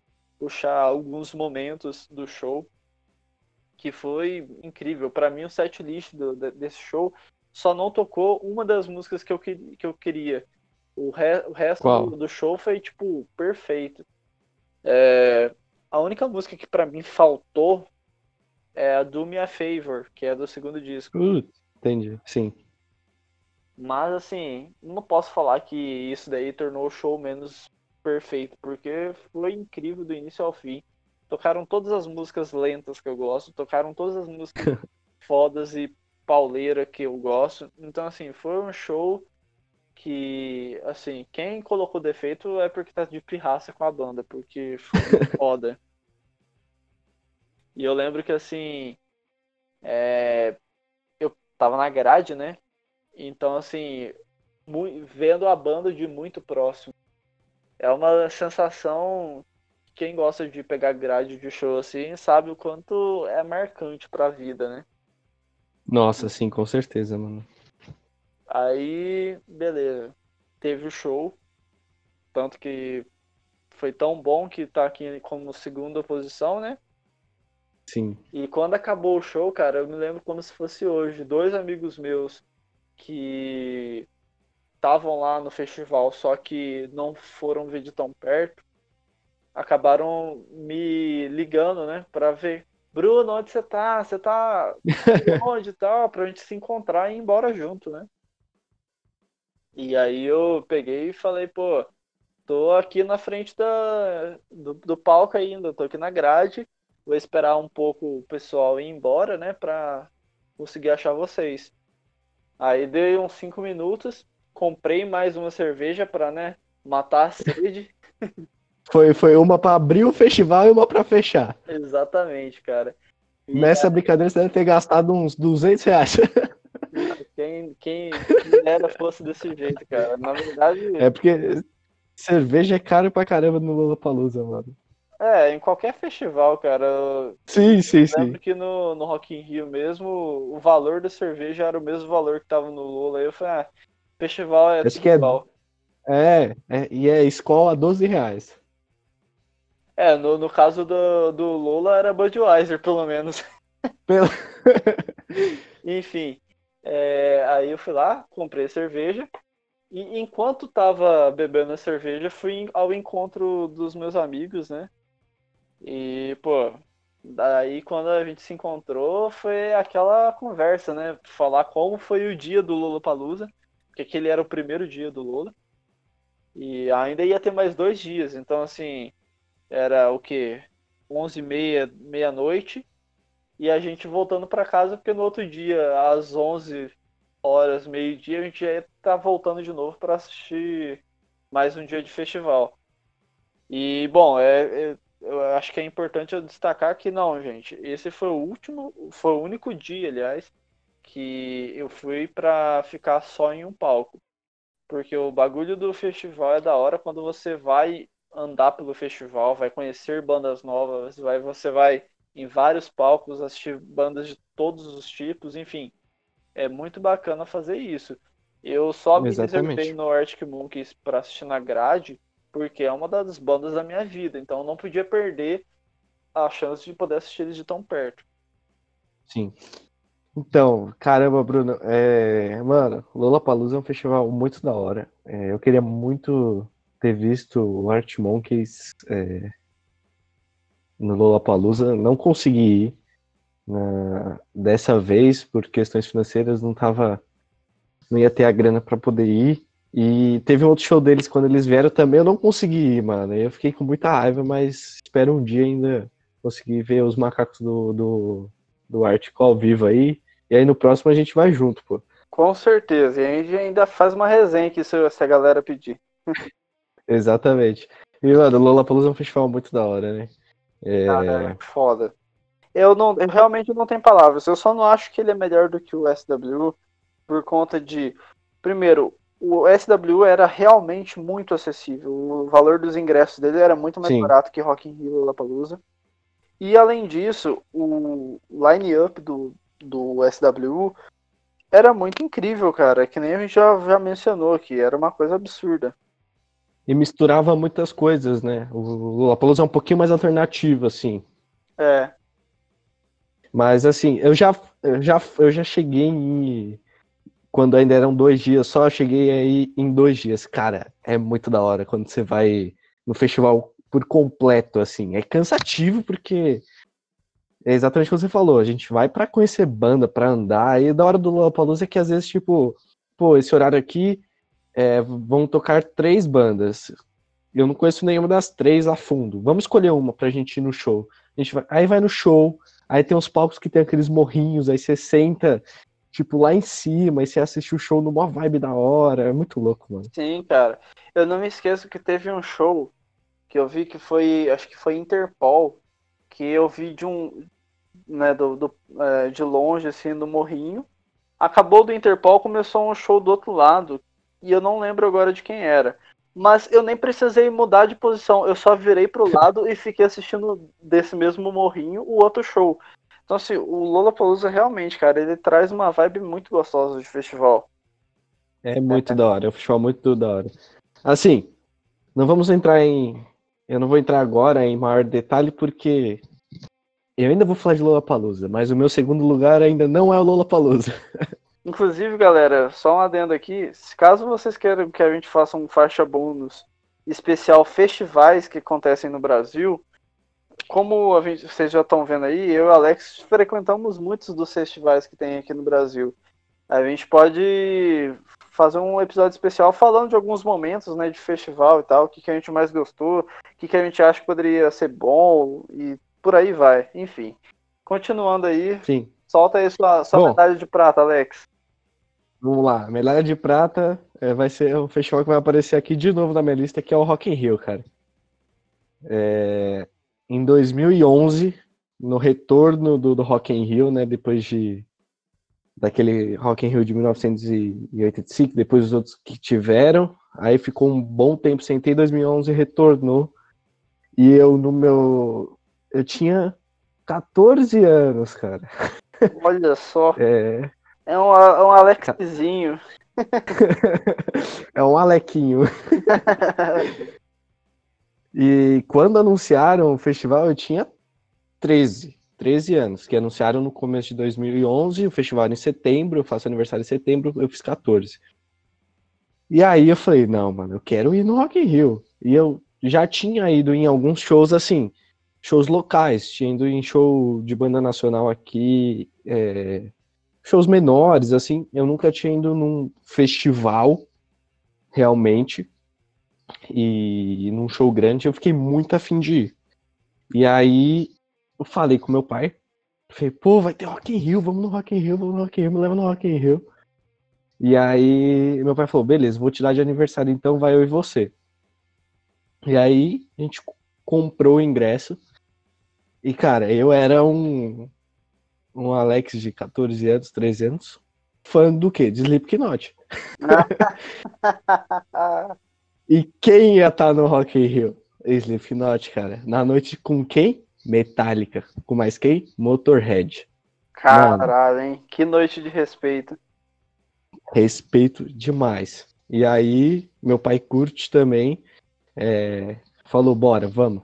Eu te dou de aniversário, a gente vai. E aí, como a gente tem uns parentes lá no Rio, a gente fez o mesmo esquema que eu fiz em 2015. A gente foi para lá, pegou o ônibus de lá e foi pro, pro Rio de Janeiro, capital.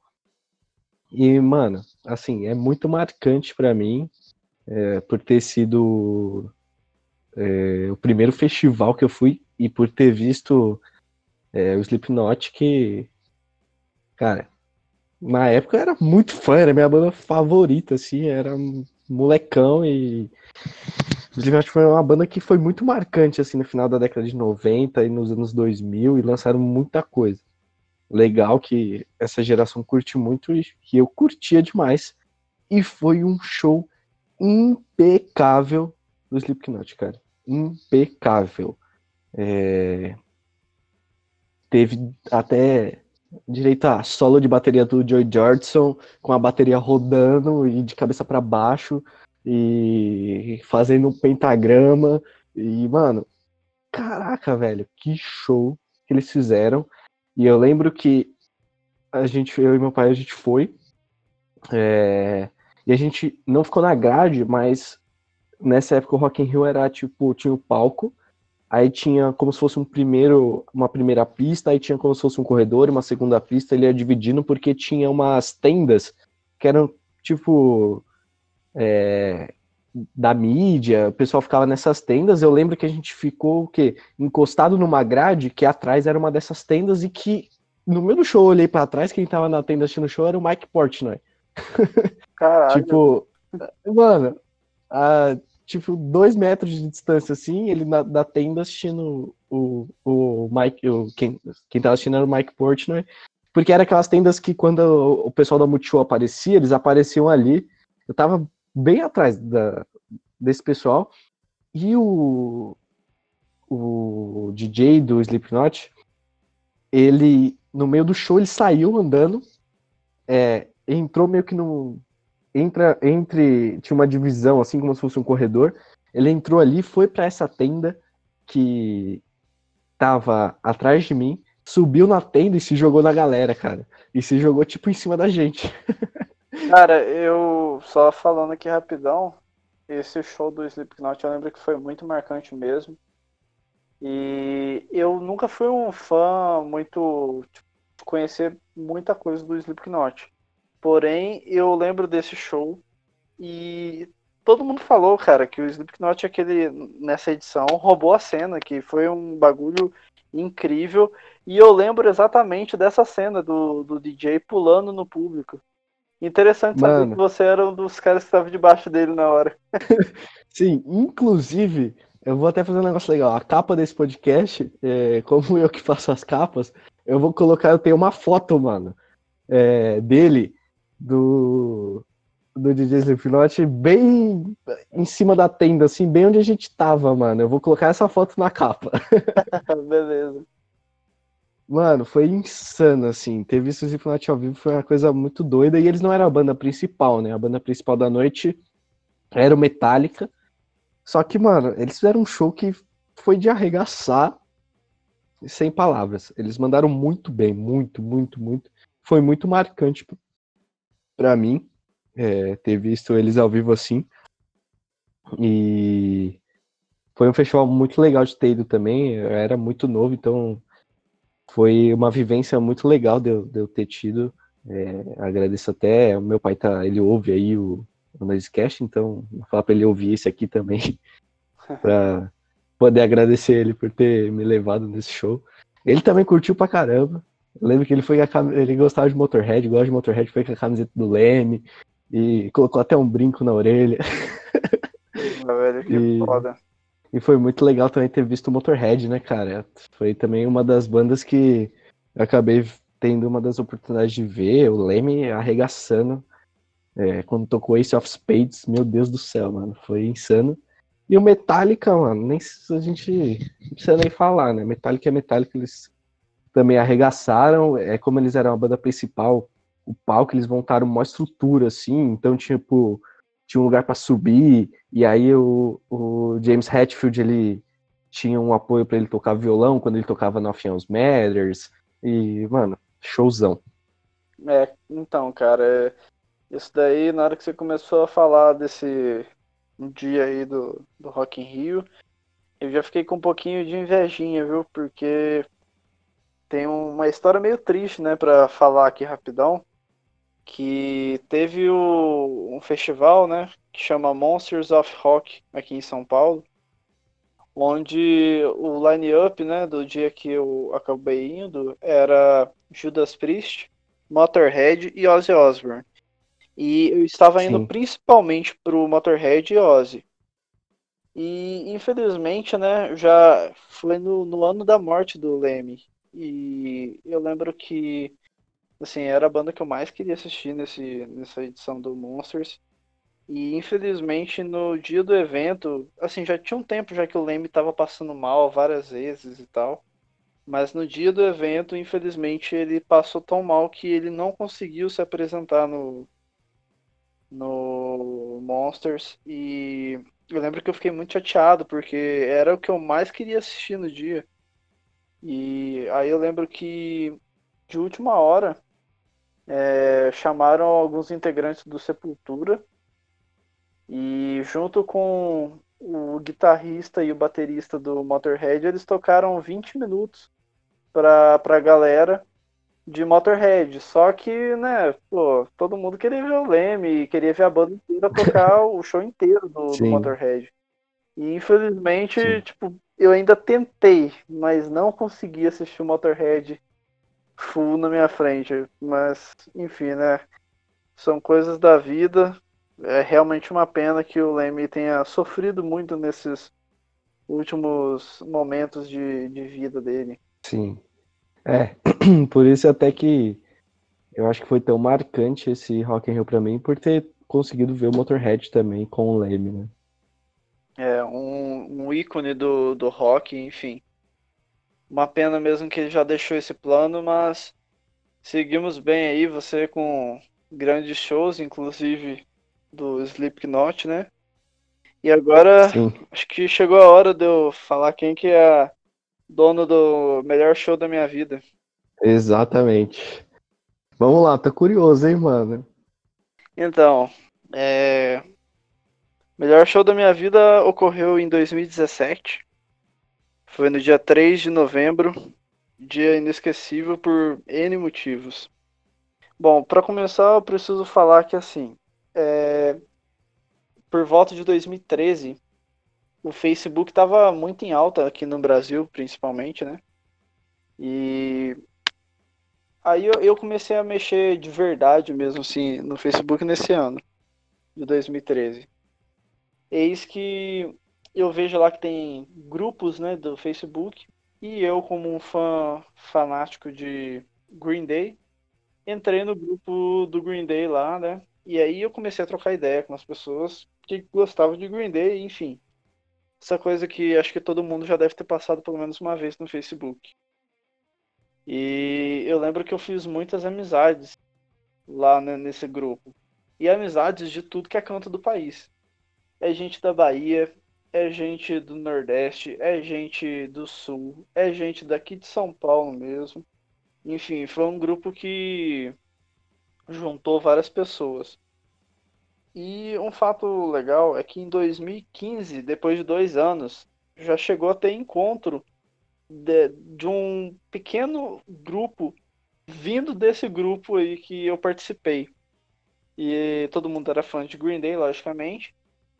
E a gente se encontrou, assim, foi muito divertido, porque eu lembro que tinha uma menina que ela era do sul tinha uma menina que era do interior de São Paulo, tinha um cara que é de Limeira, São Paulo. Enfim, eu tava morando aqui em São Paulo já na época. E a gente se encontrou. Então, assim, foi, foi a amizade que a gente realmente seguiu muito por conta do Green Day, né? E, Sim. E aí, beleza. Depois de, 2000, de 2013 para frente, o Green Day não tinha vindo pro Brasil até 2017. Então, todo mundo já sabe Green Day é o dono do, do melhor show da minha vida. E assim, foi muito especial porque, por exemplo, lá em 2013 também, eu tinha entrado para ser criador de conteúdo de uma página do Green Day. Essa página que ela é a pessoa que é dona chama Fernanda, que é uma grande amiga minha. Então, Fernanda, se estiver ouvindo aí, que provavelmente estará, um abraço. E, bom, ela morava na Bahia quando começou essa página. E eu morava em Minas. E nenhum dos dois tinha a mínima vontade de vir morar para São Paulo na época. Aconteceu que o tempo e a vida trouxe a gente para São Paulo. E em 2015 a gente já morava aqui em São Paulo. E a gente já tinha se encontrado algumas vezes e tal. Então, assim, foi realmente sem querer, a gente meio que criou uma amizade e estamos juntos até hoje. É, a gente sempre conversa. Inclusive, ela é uma das pessoas que mais apoia aqui o podcast. Ela sempre é, me manda mensagem, reposta nas redes sociais dela, enfim. E eu lembro que, assim, tem esses amigos de grupo, tem ela que eu conheci por conta de página. Cara, no dia do show do Green Day foi absurdo, assim. Eu lembro que eu acordei 10 horas da manhã, me arrumei e fui lá pra grade porque eu queria ver o Green Day de perto. Porque eu já tinha assistido o Green Day em 2010, foi muito legal. Só que dessa vez eu ia encontrar amigos também, né? Então, assim, chegando lá, eu encontrei alguns amigos, fiquei conversando com eles. E aí, cara, eu conheci amigos que eu só tinha contato pela internet, né? De, do, pelo grupo lá. Tipo, gente do Amazonas. Caramba! Gente do Ceará. E, cara, foi, assim, muito legal, porque eh, meio que a gente conseguiu se ver pessoalmente, né? E conversamos e, enfim, fizemos várias brincadeiras, né? Sobre Green Day e tudo mais. Então foi, foi realmente, parecia que era tipo Natal, sabe? Reuniu todo mundo, né? É, exatamente. E, nossa, cara, foi muito incrível. Aí, assim, a gente tá lá na fila, né? Passamos horas e horas conversando e esperando o grande momento. Se eu não me engano, o portão abriu 6 horas da tarde lá no, no Arena AMB, né? No Sambódromo. Sim. E aí eu lembro que às 7 horas da noite era o show do Interrupters, que é uma banda de ska, punk rock. Mano, que é muito. Eu queria muito ter ido nesse show. Tipo, eu nem sou tão fã de Green Day, mas eu adoro Interrupters, mano. É, cara, é uma banda bem legal. E ao vivo, realmente, cara, os caras foram muito fodas. É, enfim. Mas aí, né, chegou na hora do Interrupters, todo mundo, né, correndo pra, pra pegar um lugar bom. E, cara, eu peguei um lugar que até hoje eu, eu lembro certinho, a minha reação foi, velho, eu tô muito perto do palco, tipo, incrédulo. Porque a, a vi lá, o, o palco da grade não tem muita diferença, é muito próximo mesmo, sabe? Sim. Então, assim, na hora eu lembro que eu virei assim pros meus amigos e falei, cara, eu não tô acreditando, a gente vai ver de muito perto, eu não tô acreditando. E, tipo, eu ouço Green Day desde 2007. Então, assim, eu já tinha visto eles ao vivo, mas passei 10 anos da minha vida escutando para aquele momento e ver de tão perto, assim, foi uma coisa que eu fiquei de boca aberta. Eu assisti os DVDs da banda pensando, nossa, que incrível ver o Green Day de tão perto fazer um show tão foda. e agora tá vendo eles de muito perto, né? E bom, para quem não é muito conhecedor da banda, né? É, eu lembro que assim, todo mundo fala, ah, Green Day é uma banda bacana e tudo mais. Mas quem para pra ver o show do Green Day fala, porra, velho, pra show é, é um negócio absurdo Green Day mesmo.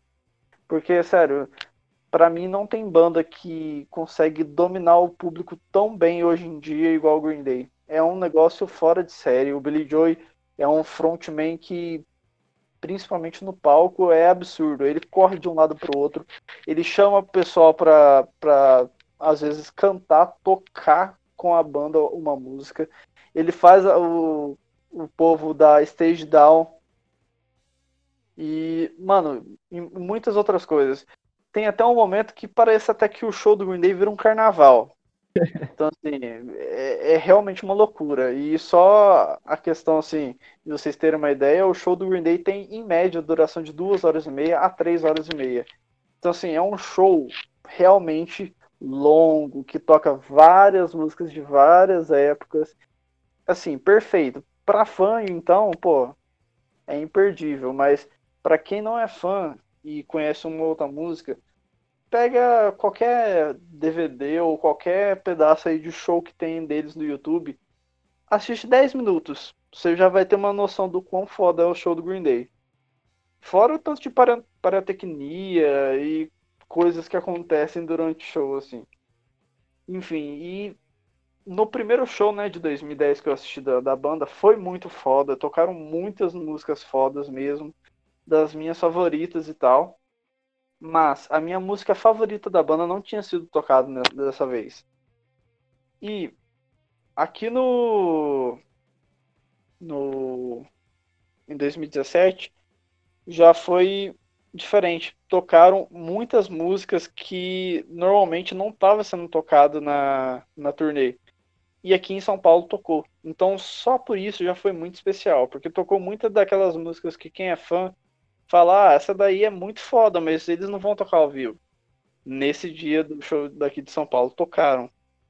E São Paulo é uma cidade que tem, eu não sei exatamente se tem algum motivo, mas que tem uma peculiaridade com o Green Day.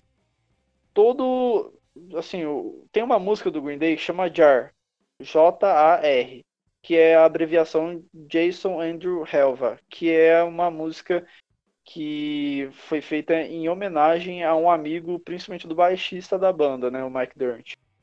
E essa música, eu acho ela sensacional, só que ela nunca foi lançada oficialmente em um disco da banda. Ela sempre foi uma música lançada solta. Então, não tem muito por que o Green Day tocar essa música. Só que todas as apresentações do Green Day em São Paulo, especificamente em São Paulo, eles sempre tocam essa música. E eu acho isso uma peculiaridade muito sensacional. Que da hora, mano. Caramba. Pois é, velho. É, é assim, é, essa música ela é muito boa mesmo. Tem um baixo nela que assim é incrível. Indico muito quem puder ir depois dar uma pesquisada. É muito boa mesmo. E bom, e eu lembro que quando o nesse, nesse show de 2017, quando o Billy Joy falou que ia tocar essa música, ele virou e falou: Bom, a gente tá aqui em São Paulo e aqui em São Paulo a gente tem meio que uma tradição. Na hora que ele falou mais ou menos isso, eu já saquei, vai tocar de ar. Cara, na mesma hora eu comecei a arrepiar inteiro, e aí ele falou o nome da música e começaram a tocar. Cara, eu quase chorei nesse momento, porque eu sempre gostei muito dessa música. Mas é uma coisa que, sei lá, é muito peculiar de São Paulo, sabe? Então, para quem gosta do Green Day e é de São Paulo, já foi no show, certamente vai se lembrar desse, desse momento, né? E, bom, o show em si foi uma catarse. É, além de assistir eles de muito, muito perto, teve alguns momentos, por exemplo, que eu tenho. Eu tô lá no show, né? E eu não olho só pro vocalista, eu olho para os outros integrantes e tal. Teve um momento que eu fiz o gesto de rock and roll para um guitarrista da banda e ele acenou para mim. Teve um momento que eu tava chamando o baixista do, do palco, ele olhou para mim e meio que mandou um olá assim, né, rapidamente. Então, assim, tem vários momentos desse show que foram muito incríveis. Fora que eu tô junto de vários amigos meus que, assim, estão comigo há muitos anos. Então foi uma celebração realmente. E eis que do nada, não era uma música que é tocada sempre, eles tocam a minha música favorita. Cara, eu até hoje eu fico assim olhando o vídeo, eu até gravei né, um pedaço dessa música e postei até no Instagram. E eu lembro que sempre que eu lembro desse show, eu tenho a mania de ir lá e rever esse vídeo, porque era uma música que eu não imaginava, cara. E simplesmente tocaram pra mim, de, tipo, eu muito perto do palco, enfim, inesquecível. E qual que é a música? Ela se chama Scattered. Tá no disco New Rod de 97 da banda. Sim, eu sei qual música que é. É, então, é, Muito cara, é, é, assim, é foda. Simplesmente foda. Enfim, o show foi bem longo, se não me engano, teve 2 horas e 45 de show. E eu lembro até hoje, na hora que acabou o show, todo mundo, né, dos amigos, assim, um olhando pro outro e falando, caralho, foi muito foda, meu Deus. assim, momento pra vida inteira. Não à toa, é o melhor show da minha vida e acho difícil alguma banda bater. Mano, que história da hora. Tipo, muito louco, mano. a gente consegue sentir, eu pelo menos, eu acho que a galera que, que tá ouvindo aí consegue sentir toda a emoção que você tem falando desse show e toda a importância que ele tem na sua vida, mano. Muito louco. É, e sobre. Realmente é, é o show. Porque, assim, Green Day meio que me fez querer ter vontade de tocar violão e guitarra. Então também tem esse sentimento todo especial. Tem várias coisas envolvidas, né? Foi a galera que você conheceu, que se reuniu de vários lugares, o show, a sua banda favorita, a banda da sua vida. E, mano. Caramba, é muito foda. da hora, mano. E que a música consegue fazer. Sim. São sensações incríveis, né? E assim, foi a banda, a sua banda da vida que você conseguiu ver depois de vários anos já sendo a banda da sua vida. Igual foi diferente para mim quando eu vi o Charlie Brown, porque ainda não, não, eu ainda não tinha tanta história igual eu tenho hoje, como se eu visse o Charlie Brown hoje. É diferente de eu ter visto eles em 2012. É, naquele momento não era ainda a minha banda favorita, eu não tinha tanta história igual tem hoje com o Charlie Brown e você já tinha no show do Green Day. Então é muito sentimento envolvido. Sim, cara, com certeza. Eu, assim, é muito sentimento e assim, acredito que todo mundo que ouviu deve estar tá sabendo aí que, tipo, eu falo isso como se fosse, tipo, realmente, cara, foi um, dia inesquecível na minha vida. Sem dúvidas isso. Um dos melhores, né? Com certeza, cara. E, hora, bom, mano. inesquecível. E agora, então, Alex, conte também, porque eu tô muito curioso para saber, porque, pô, você falou várias bandas aí que eu acho que poderiam estar em primeiro lugar. Agora eu quero saber, qual que foi o melhor show da sua vida, cara? Bom, vamos lá, né? Eu espero ainda em muitos shows aí, que essa lista, lista possa. Ela vai acabar mudando. Mas hoje é, o melhor show que eu considero é por vários fatores, cara. Pelo momento, pela, pelo que foi aquele dia, que foi um dia muito legal, foi um dia inesquecível e que de todos os shows que eu já curti foi o que eu tive a melhor vibe, assim, que é inesquecível, que foi o Lollapalooza de 2016. É... Olha, temos o Lollapalooza em primeiro lugar. Falamos tanto do, do, do festival, né? Pois é. Acabou e... que se tornou o primeiro lugar de um dos dois. Sim.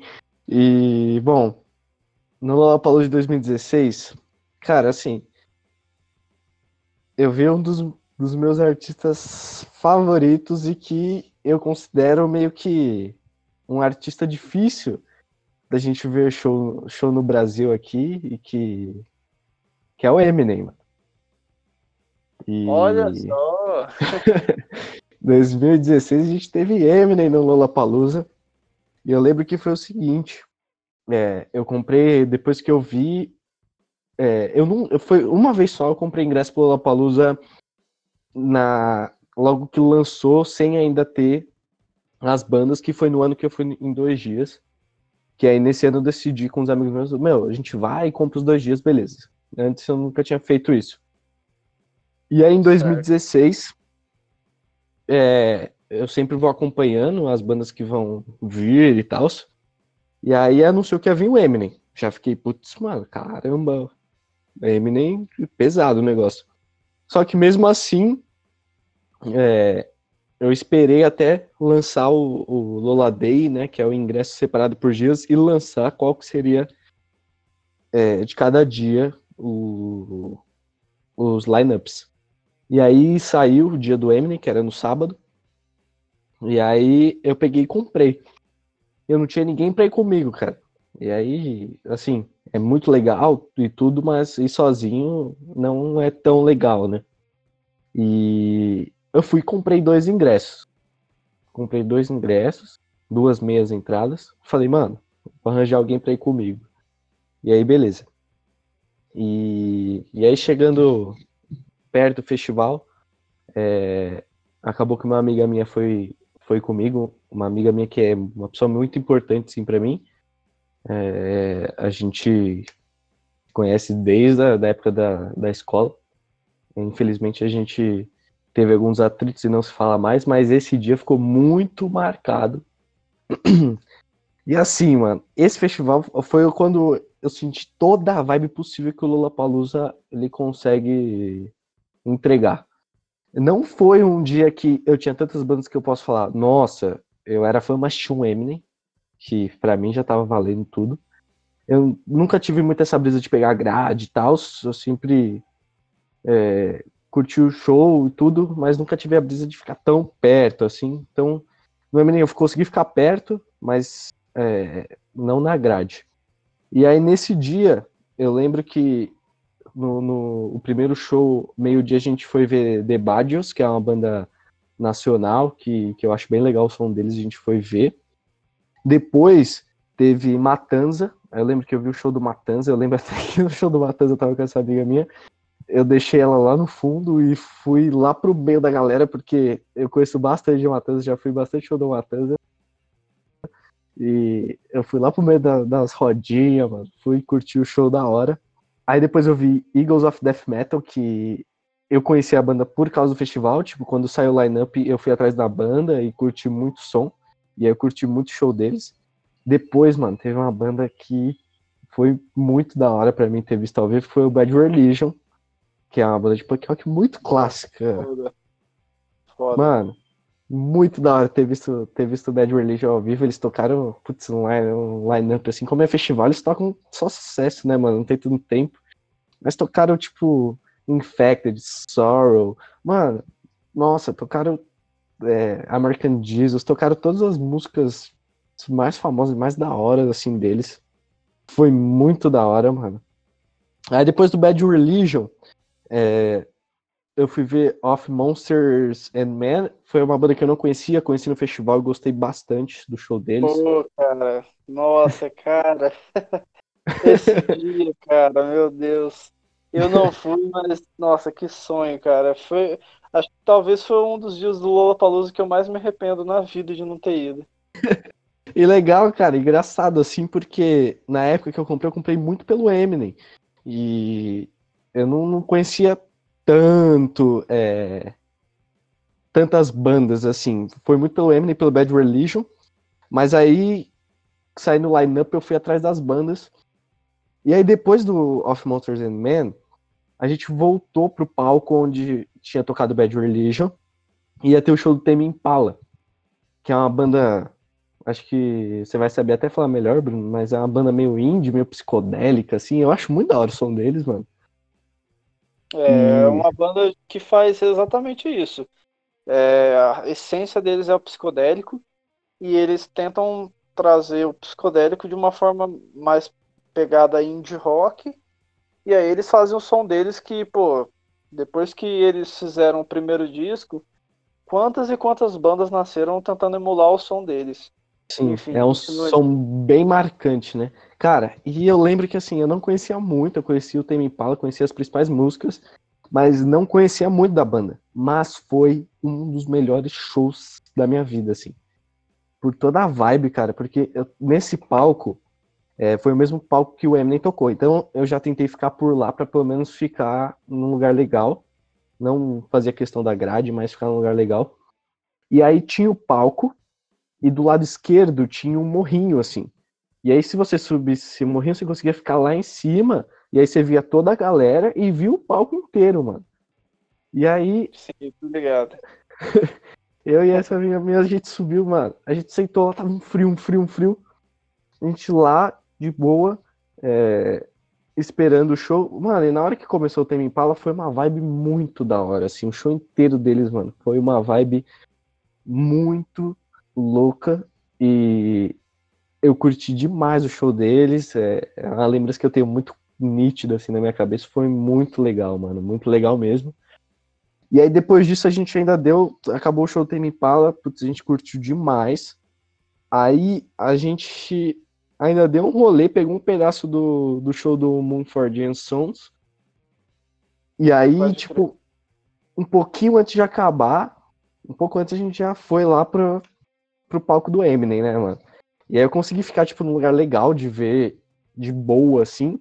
Eu lembro que tinha uns gringos, mano, perto de mim, no, no show do Eminem. Eu lembro que eu quase arranjei uma briga com os gringos.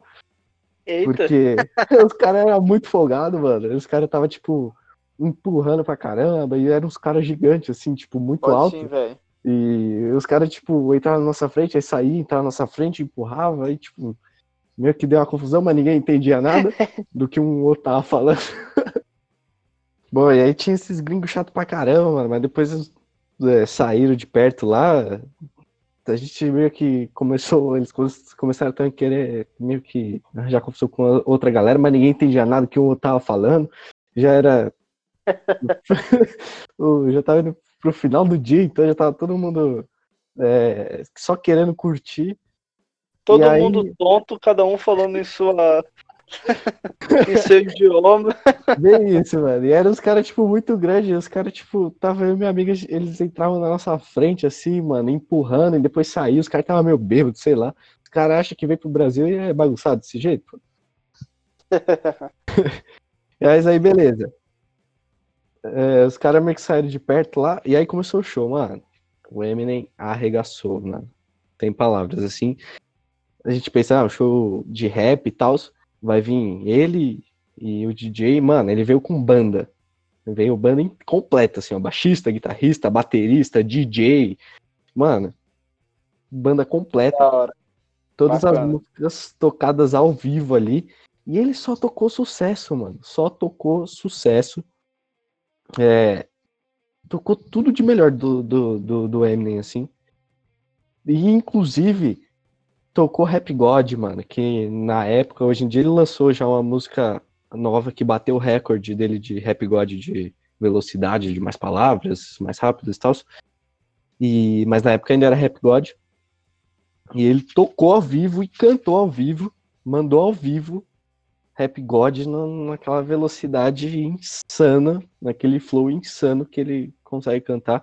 E, mano, foi um show que ele não deixou ser transmitido, ele fechou a transmissão, não deixou a Multishow transmitir, falou que quem quisesse ver ele ia lá ver ele ao vivo, que ele ia fazer um show muito bom e fez, mano. Fez um show que valeu a pena estar tá lá. É, foi muito marcante, assim, porque o Eminem veio pouquíssimas vezes pro, pro Brasil. É, e ele chegou lá e fez, mano, um show que fez valer tudo, assim, valer aquele dia inteiro, valer tudo para conseguir assistir aquele show, porque foi muito louco, mano, muito louco. E, assim, tá em primeiro lugar para mim, cara, é por ter visto o Eminem ao vivo, é, fez eu ser mais fã ainda dele, ter visto várias outras bandas legais, pelo festival, que foi muito da hora, foi não foi o primeiro Lollapalooza que eu fui, mas foi o que eu mais curti, assim, e foi o que eu consegui absorver mais a vibe é, do, do, do, festival. Então foi muito da hora, mano. Foi muito da hora mesmo aquele dia. É um dia que eu tenho na memória inteira, assim. E pela companhia que eu tive, é, pelas bandas que eu vi, pelo som que eu curti, pela vibe que rolou e, mano, foi muito da hora, muito da hora mesmo. Massa demais, Alex. Cara, e você contando assim, né?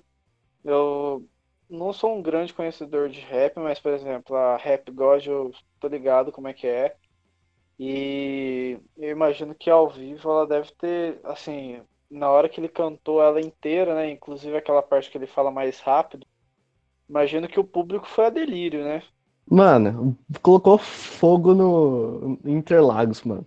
E assim, ele começou a cantar tudo, e na hora que chega nessa parte, que foi o que todo mundo começou.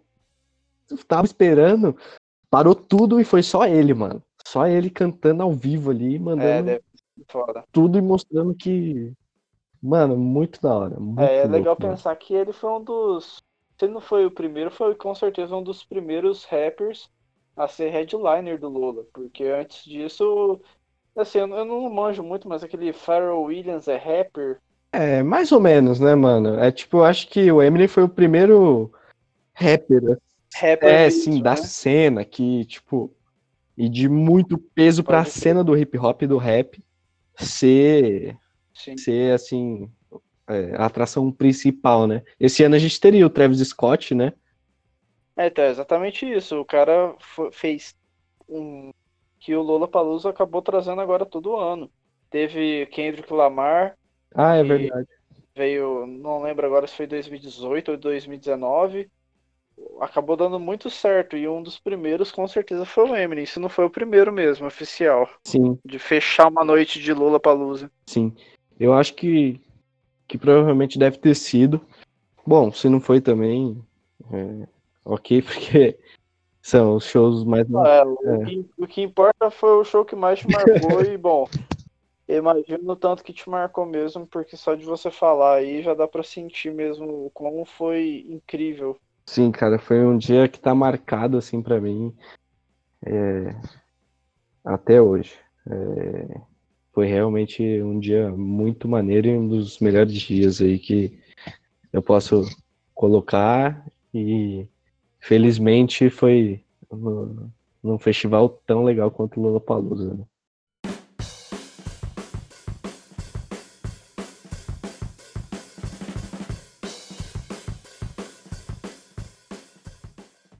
Bom, gente, agora que a gente já contou o top 5 de cada um, a gente quer pedir para vocês ir lá na, na, no Instagram ou no Facebook da Noisecast e falar aí qual é o top 5 shows da vida de vocês. A gente quer saber e até, né, se vocês quiserem contar alguma curiosidade, só mandar lá que a gente lê e responde vocês. Sim, manda pra gente, mano. Foi muito legal esse, esse episódio aí. Faixa Bônus vai ser sempre assim, né? Um negócio mais contraído e tanto sem tanto roteiro. E foi muito legal, mano. Nossa, quantas histórias que a gente contou aqui, quantas coisas que eu relembrei e quanta coisa legal que, que eu fiquei sabendo aí, mano. Tipo, tanta história interessante, tão legal. Mano. É, cara, e eu também curti bastante. E assim, o que eu achei da hora é que o seu é bem variado, né? Você foi de Emily, você foi de Brawl, você foi de Slipknot, você foi de Queen. Cara, muito foda. É. E que nem você falou, agora, por exemplo, eu tô terminando aqui de gravar e, cara, com um sorriso no rosto. Eu também, mano. São, são muitos momentos fodas que a gente já viveu, né, mano? Sim, mano. Eu tô até meio nostálgico agora. É, exatamente. Eu vou, com certeza, aqui na hora que acabar, eu vou até ouvir aqui umas músicas para relembrar desses shows que foram muito fodas e imagino que você deva fazer o mesmo. Nossa, sim, mano, com certeza. E bom, é, acho que ficou um episódio maior do que o, o imaginado, e, mas espero que a galera esteja ainda ouvindo aí até o final com a gente, né? Mas esse é um faixa bônus, é uma faixa bônus para vocês, para vocês poderem curtirem. Então, é isso aí, mano. Espero que vocês tenham gostado das, das histórias. E a gente quer conhecer bastante dos nossos ouvintes aí também. Contem pra gente o que vocês acharam no nosso Instagram, no nosso Facebook, manda pra gente. E, Bruno, valeu, mano. Foi muito da hora esse bate-papo aí, essa gravação muitas histórias maneiras pra caramba e que com certeza marcaram muita coisa na sua vida e as minhas histórias com certeza marcaram muito para mim e foi muito legal compartilhar isso aí. Sim, Alex, muito bacana, cara. Assim, é que nem você falou, foi muito legal eu também saber um pouco mais de você, né? Porque a gente está fazendo esse programa junto, mas a gente não é amigos de longa data, então acaba que a gente mesmo acaba se conhecendo mais e vendo tanto de histórias em comum que a gente tem da mesma época e dos mesmos shows, né? Sim, mano. Eu nem sabia que você tinha sido soldado no exército, pô. É, então, olha aí. Vou bater continência quando eu te ver depois da quarentena. Ah, que isso. Não se faça essa vergonha e não me faça também essa vergonha. é, cara, muito bom, mano. É, cara, então, mano, e assim, gente, o que eu também quero falar para vocês é que se vocês têm alguma sugestão de faixa bônus, mandem aí pra gente, porque a gente vai realmente fazer desse jeito. É tema livre, a gente não vai seguir nenhum roteiro, a gente vai simplesmente conversar como se fosse uma conversa de boteco mesmo. Pegou a cerveja, vai comendo alguma coisa ali e vai bater o papo. E assim a gente vai. É, eu acho muito da hora a forma como vai funcionar esse faixa bônus. E, enfim, quero pedir para vocês aí de novo: Instagram, Noisecast Underline, Bruno Fonseca XX, ALXMD. Segue a gente lá, compartilha aí o nosso podcast a gente tá dando duro aí de fazer esses programas e tá sendo muito divertido, se conhecendo um pouco mais, enfim. Valeu mesmo aí todo mundo que tá ouvindo a gente até agora.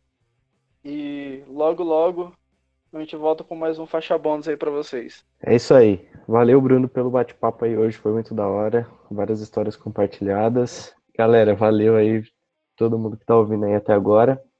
E é isso aí. Segue a gente, compartilha e troca uma ideia com a gente, manda a opinião de vocês, manda os shows favoritos de vocês, conta o que vocês acharam das histórias aqui. E é isso aí. Valeu, gente. Abraço. Falou!